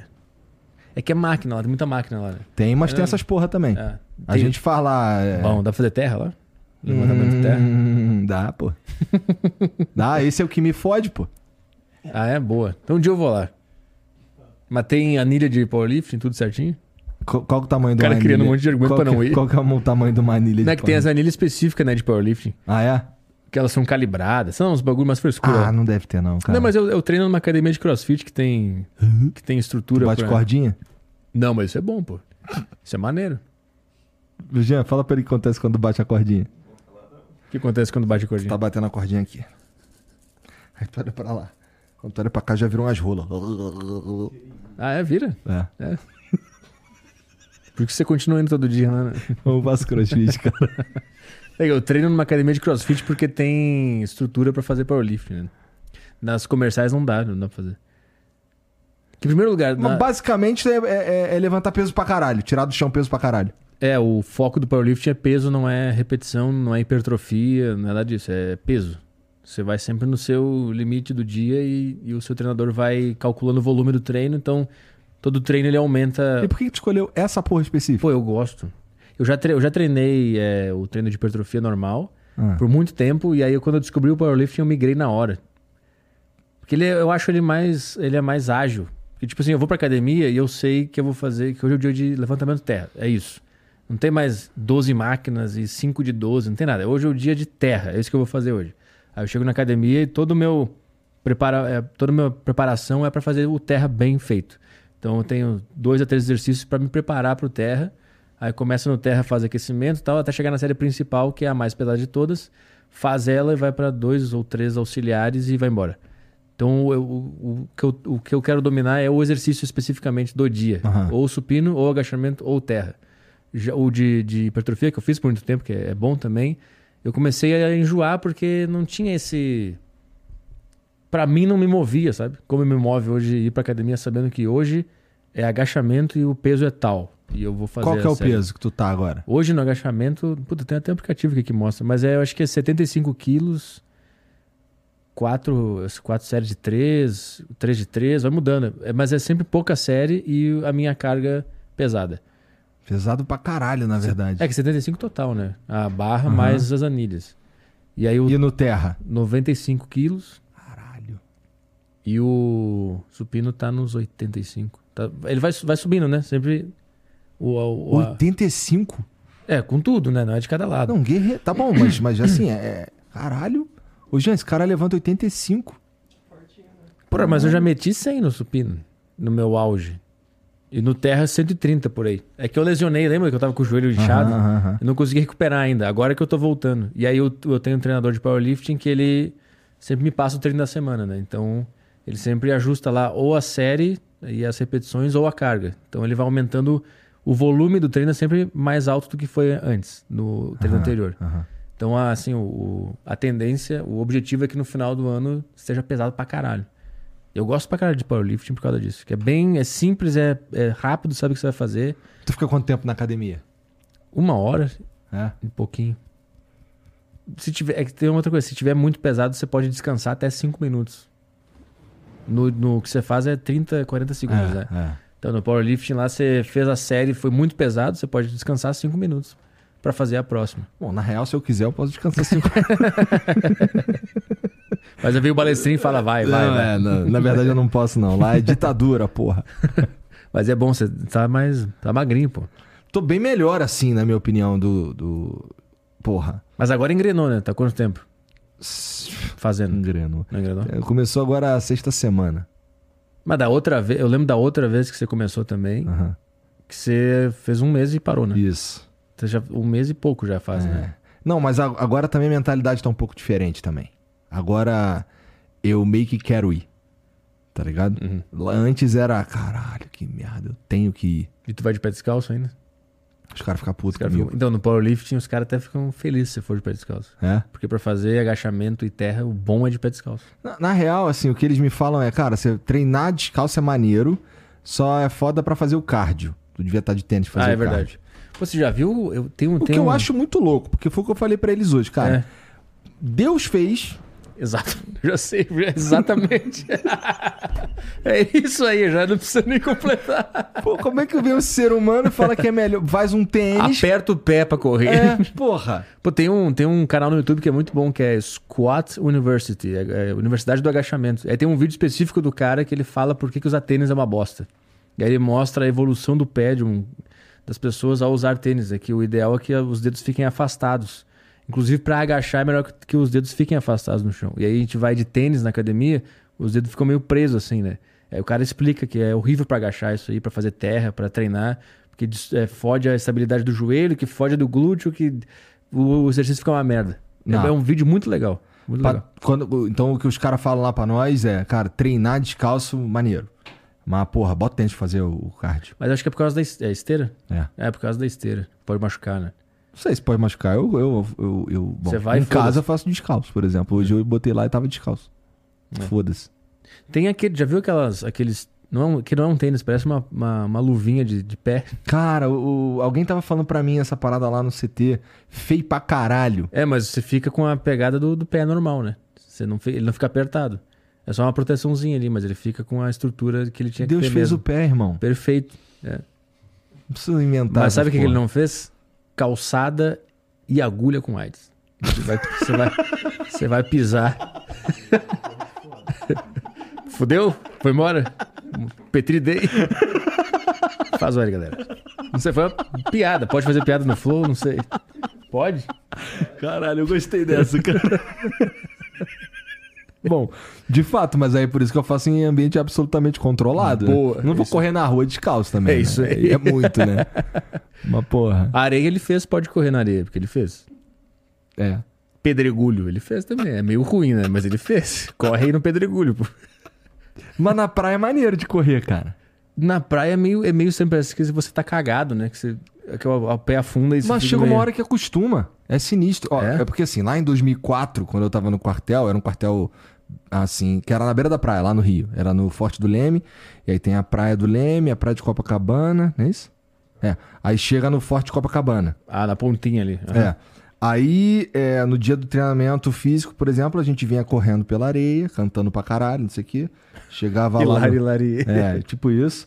Chegava ali no Foz de Copacabana, não sei o quê. Aí no Arpoador a gente dava um tibum às vezes, quando o sargento deixava. Depois Ali é voltava pela, pela areia mesmo. E chega um momento que tu fica, ah, foda-se, isso aqui é... É. Sempre que eu vou, eu vou pro Rio de Janeiro, eu fico parecendo um palhaço na, na, na areia caminhando, porque eu não consigo caminhar, que a areia fica prendendo, eu não tô acostumado. né? Fica fica andando que nem uma bobada. Eu né? não ia muito à praia também não, lá. Praia era mó rolé, pô. Primeiro, vamos lá, pra ir de Metrô, ônibus... né? É. Vamos lá, é, quando eu ia de ônibus, ainda nem tinha metrô na praia, tá ligado? Então era um mó rolé, um ônibus entupido, vagabundo pulando pela janela, mó Surf- doideira. Já vai surfando, né? Nossa, mó doideira que era. E depois, quando eu fui de carro, era, era ficava uma hora e meia só pra achar uma vaga, pô. Sim. Então, porra, aí eu, ah, foda-se pra praia. Mas hoje em dia, quando vai pro Rio, né? Fica na, na beira da praia, né? As últimas vezes que eu fui, sim. É, eu também só fico na beira da praia, cara. Tem que aproveitar a vida, né? Trabalhamos pra isso. Né? Não. Ah, É bom pra caralho. Eu fiquei no. eu não sou muito fã de praia, não. Ah, eu gosto. Eu, eu não, eu não moraria na praia, mas quando eu vou pra trabalhar, quando eu faço show no Rio ou pra turistar mesmo, eu gosto de ficar pertinho da praia ali pra curtir. Ficar na barra? Não, fico em Ipanema. Ah, tá com dinheiro, né, filha da puta? Não sabe quantas vezes eu fui pro Rio e fiquei no, num- numa kitnet no centro com barata na geladeira? Cara, eu, quando eu ia fazer show lá, eu ficava no centro, naqueles prédios antigos, Uhum. velho. Puta, eu juro por Deus que um dia eu abri a geladeira do Airbnb, tinha um bebezinho barata. Dentro daquele negócio que, que bota ovo, que tem um plásticozinho que fecha assim. Aham. Eu abri tava baratinho desse tamanho, assim. Maneiro demais, né? E agora que eu posso, eu vou pra Ipanema, pô. Teve uma vez que eu fui que eu fiquei naquele. num hotel que fechou agora, que era um hotel clássico lá, que é bem na beira da praia. Você sai e já tá na, na areia. Saudades, fechou, não tem mais. Em Ipanema? É. Ah, não vou saber. Eu nunca fui pra Barra. Não? Não. Que lá tem que ter mais grana, né? Porque vai aumentando o preço, né? Não, ao Copacabana- contrário, pô. Não. Zona Sul é mais caro, pô. Leblon e Ipanema é mais caro que Barra. Barra da Tijotas? É, mas. é- não, É, pô. para. Os caras que são ah, historicamente ricos, os ricos de verdade do Rio de Janeiro estão na Zona Sul, pô. É, eu achei que era assim, que Copacabana é caro, Ipanema é mais caro ainda, Leblon é mais caro ainda, e aí Barra da Tijuca é Não. globais milionários, não? É Le- Leblon é o metro, é Leblon é mais caro de o metro todos. quadrado mais caro do Brasil, né? É. É, foda. É, ali, os caras da grava novela e o caralho, né, cara? Ali que mora os artistas, não sei o que, é no Leblon. Tem uns prédios velhos lá dos anos Tem. 70, né? Isso foi, fizeram meio na pressa, né? Não imaginaram que a engenharia ia evoluir, né? Porque fudeu, meio que o Rio tá. Agora é, é assim pra sempre, né? Não dá pra implodir os Na prédios. Barra dá. É, lá tem muito. Lá mas tem assim, muito chão ainda. É, mas a Zona Sul ali é, desse não, jeito pra é, sempre agora. agora. É desse jeito pra sempre. São esses prédios que tem pro momento, galera. Aproveitem aí que é isso que tem. Caralho, pois é, eu- eu- é, Esses dias eu fui na casa, fiquei na casa de um amigo lá do Bruno, salve Brunão. E eu tava com o carro alugado, pô, pra entrar na garagem dele, mó rolê, mano, apertadinho assim, não sei o quê. Pilate pra caralho. Sinistro. Mas, tem isso, eu tô te falando, lá na barra, lá tem mais chão, entendeu? Os caras estão construindo pra caralho lá sem parar, inclusive. Tem mais área, né? Mas lá é- são os novos ricos. O cara, Hum. o cara é socialite, o cara vai. Não é socialite, não é a palavra, O cara mas. vendeu muito curso na Hotmart. Isso, foi, Aí, pra, cara- foi pra barra. Sim, tem- Barra ou recreio. Aham. Tá ligado? Ah, é Recreio também, né? Tem bastante disso aí. E tem prédio moderno, né? Envidraçado, com varanda Mas lá é gostoso, a praia lá é gostosona, pô. Eu acho mais legal do que as praias da Zona Sul. Talvez porque. Não sei, na verdade, por quê. O que me brocha é, o, é, o- é a distância pra chegar lá. É longe. É longe pra caralho. Longe pra caralho. Você desce no aeroporto, qualquer um, você pega Tá fudido. duas horas de estrada, né? Tá fudido, tá fudido. Ainda paga pedágio. Paga pedágio. Lá no Rio, tu paga pedágio dentro da cidade. Ah, é mesmo? Tu pegar a linha amarela, por exemplo, pra ir pra barra, tu vai pagar pedágio. Cara, o Rio é muito bom, né? Tem esse bagulho muito sinistro lá. Tu já tomou hidromel, Petri? Já, É? já. Então o que, que é o hidromel, Petri? É um vinho de mel. É mesmo? É. Mas como é que pode isso aí, cara? Como é que é um vinho de mel? Pô, o cara pega a uva, passa na- no mel, pisa em cima, joga uma garrafa de, de álcool e tá aí o hidromel pra você. Assim, assim não é feito o e é hidromel. o próprio Felipe, né? Que ele que pisa na. É, o nome dele é Felipe. É. Ele pisa na. É. Fica com o pé cheio de mel depois. E, depois, e ele Vem cospe pra ajudar a fermentar. Por isso que tem esse, essa cremosidade maravilhosa. É o cuspe do Felipe. Mentira, gente.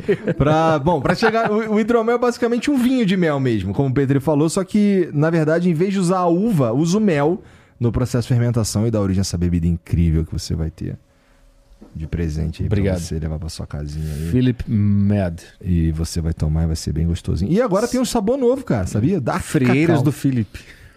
Frieiras? O sabor novo. pô. de cacau, cara.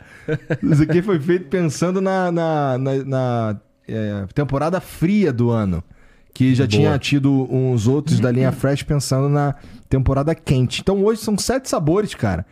E desse, esses sete aqui, é, seis ganharam medalha de ouro num concurso internacional. Porra. Então não sou eu que tô falando. Pô, esse cara tá bem. Eu lembro dele lá no- na casinha lá, chegando lá com umas caixinhas cheias de hidromel. Aham. Lembra? Ele entregando pra vocês lá, apresentando o produto. Porra, É. porra. Esse, Agora o cara tá competindo internacionalmente. pô, esse tá meu. com um apartamento na, na barra. Esse aí tá. Não, no Leblon. no Leblon. No Leblon, no Esse aqui, Leblon. ó, Fresh Lemon e tradicional. Tradição, tradicional foi o que deu origem a todas as outras receitas, O- cara. Da casinha lá, né? É. E aí depois, aí tem o Double Oak, que ele lembra um vinho seco, é o meu favorito. Agenda Woke, né? Esse é o do que o Monark não toma. Esse, aí, E né? o próximo, que é o Oak Aged. esse é o Monark não toma também. Esse que seria o favorito dele, cara. É, o Oak Aged que é maturado com lascas de carvalho, cara. Sabe quanto é Carvalho? que custa uma lasca de carvalho? Quanto custa uma lasca de. Coisa fina, cara. Faço a menor E a ideia. lasca do cara? Bobagem do caralho. Que é uma lasca do meu cara.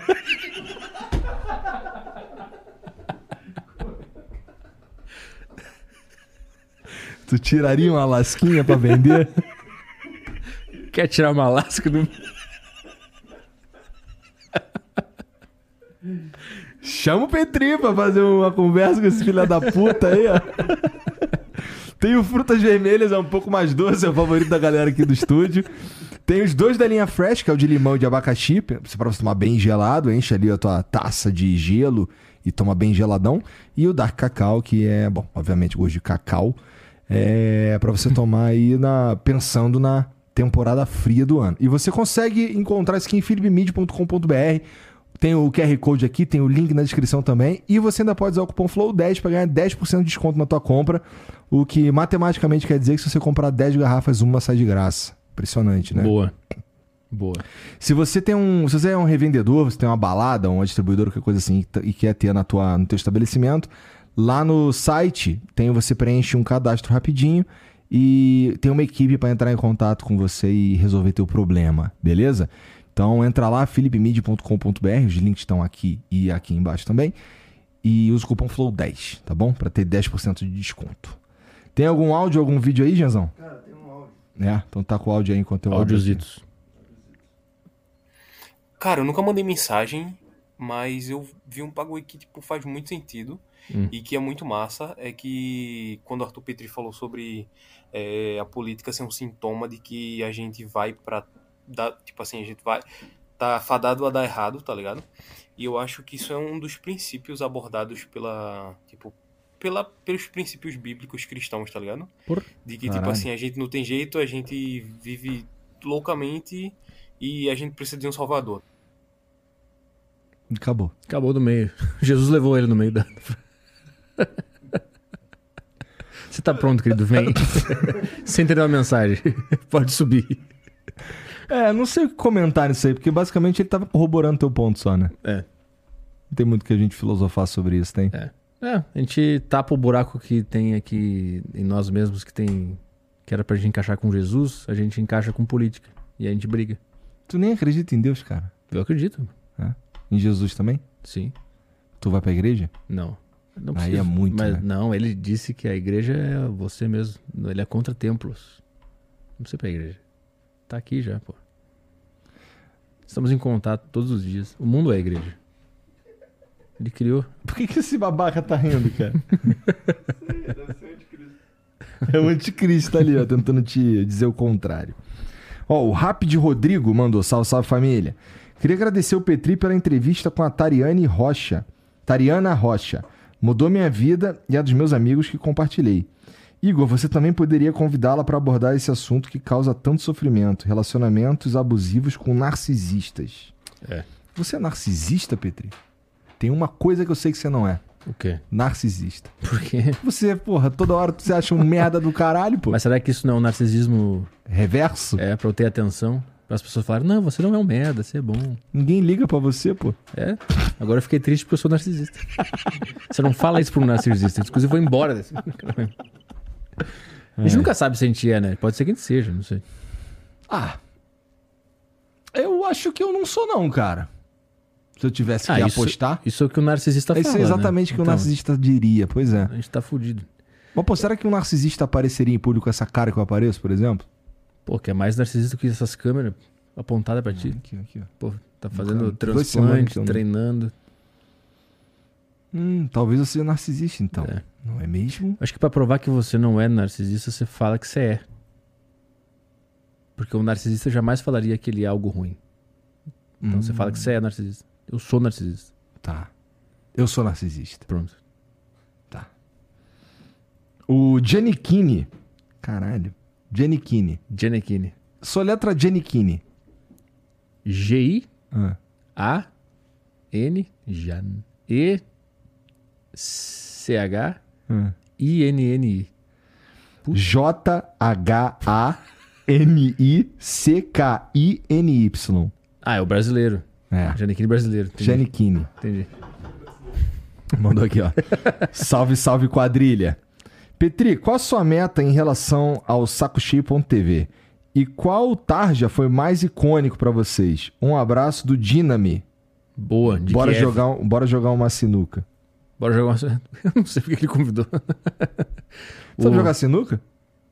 Quem não sabe, né? Nível baianinho de Mauá? Ah, não. Não, isso não. Eu nunca joguei sinuca. Mas eu sei jogar. Eu nunca joguei, mas eu sei jogar. é Bate tipo com- bater na bola branca É. e pronto, né? E aí bate na outra bola que entra no buraco. É o jogo mais sem graça do mundo. Eu nunca entendi os caras jogando de uma maneira emocionada esse jogo. É porque tem mais regras do que só isso, na verdade, né? Tipo, o que você achou que ia acontecer? Você bateu na bola, ela bateu na outra, entrou no buraco. É óbvio que isso ia acontecer. Mas tu não pode bater, tu não pode bater em qualquer bola, por exemplo. É, aí você bate na que é a sua. É, só que às vezes o maluco arma de um jeito que tem que fazer um malabarismo pra tirar a bola dali. Então, esse é o único momento de tensão da sinuca. Só que Também até acho, chegar né? nesse ponto demora um monte. Às vezes não, hein, cara. Às É? vezes ele fica muito tempo nesse momento. Ah, eu ganho de qualquer cara aí, do baianinho de. Como é que é? Baianinho de. De Mauá. Mauá, eu ganho dele fácil.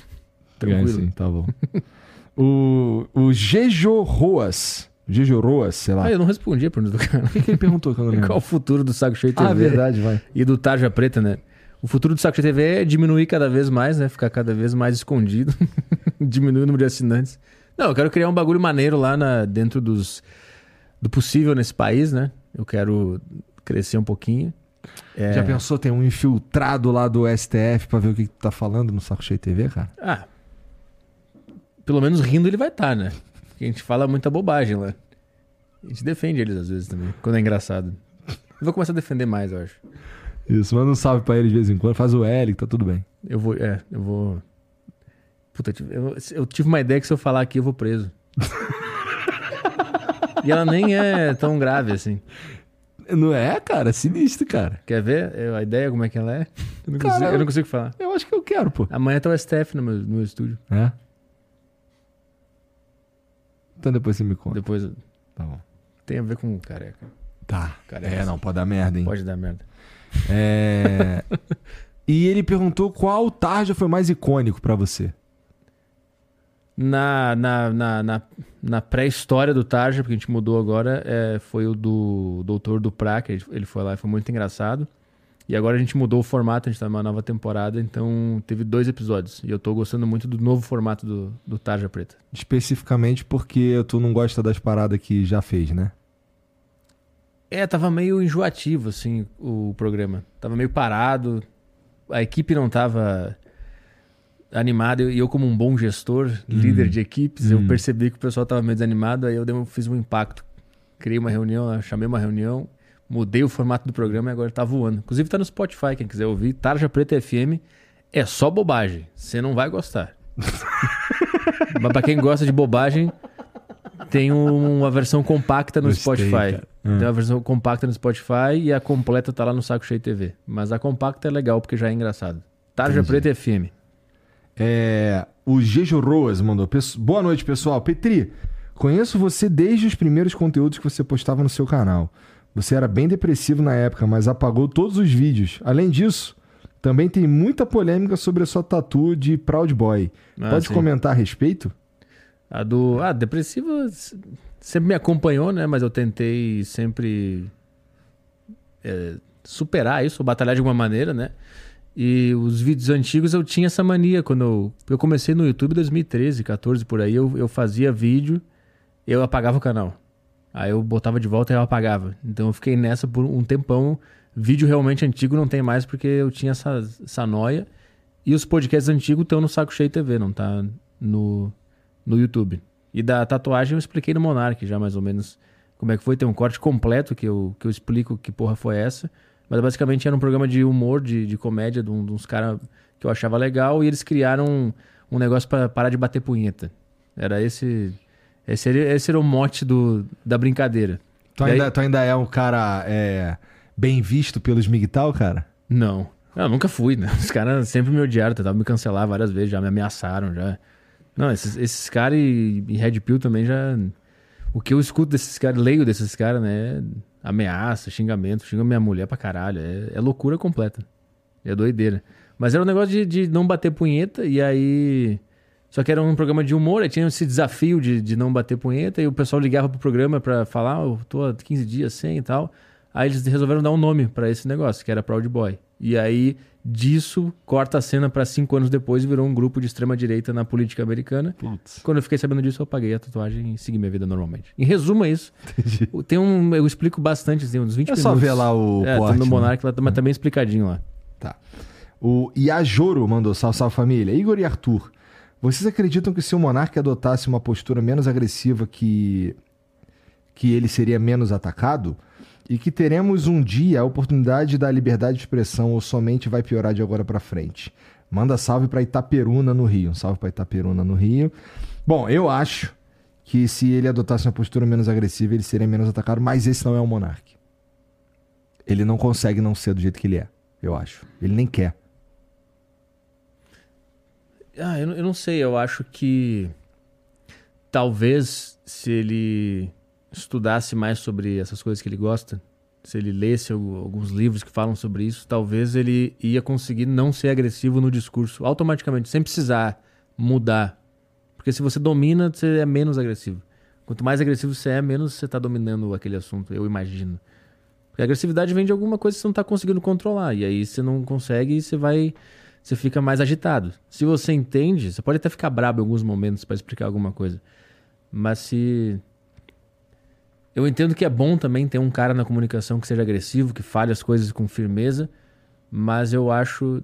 é, que talvez poderia haver um estudo sobre comunicação, sobre sarcasmo, ironia, sobre os assuntos que ele gosta, e talvez ele conseguisse explicar, talvez usando a mesma brabeza, mas de uma maneira mais inteligente. Isso que eu falei para ele no meu programa quando ele foi lá também.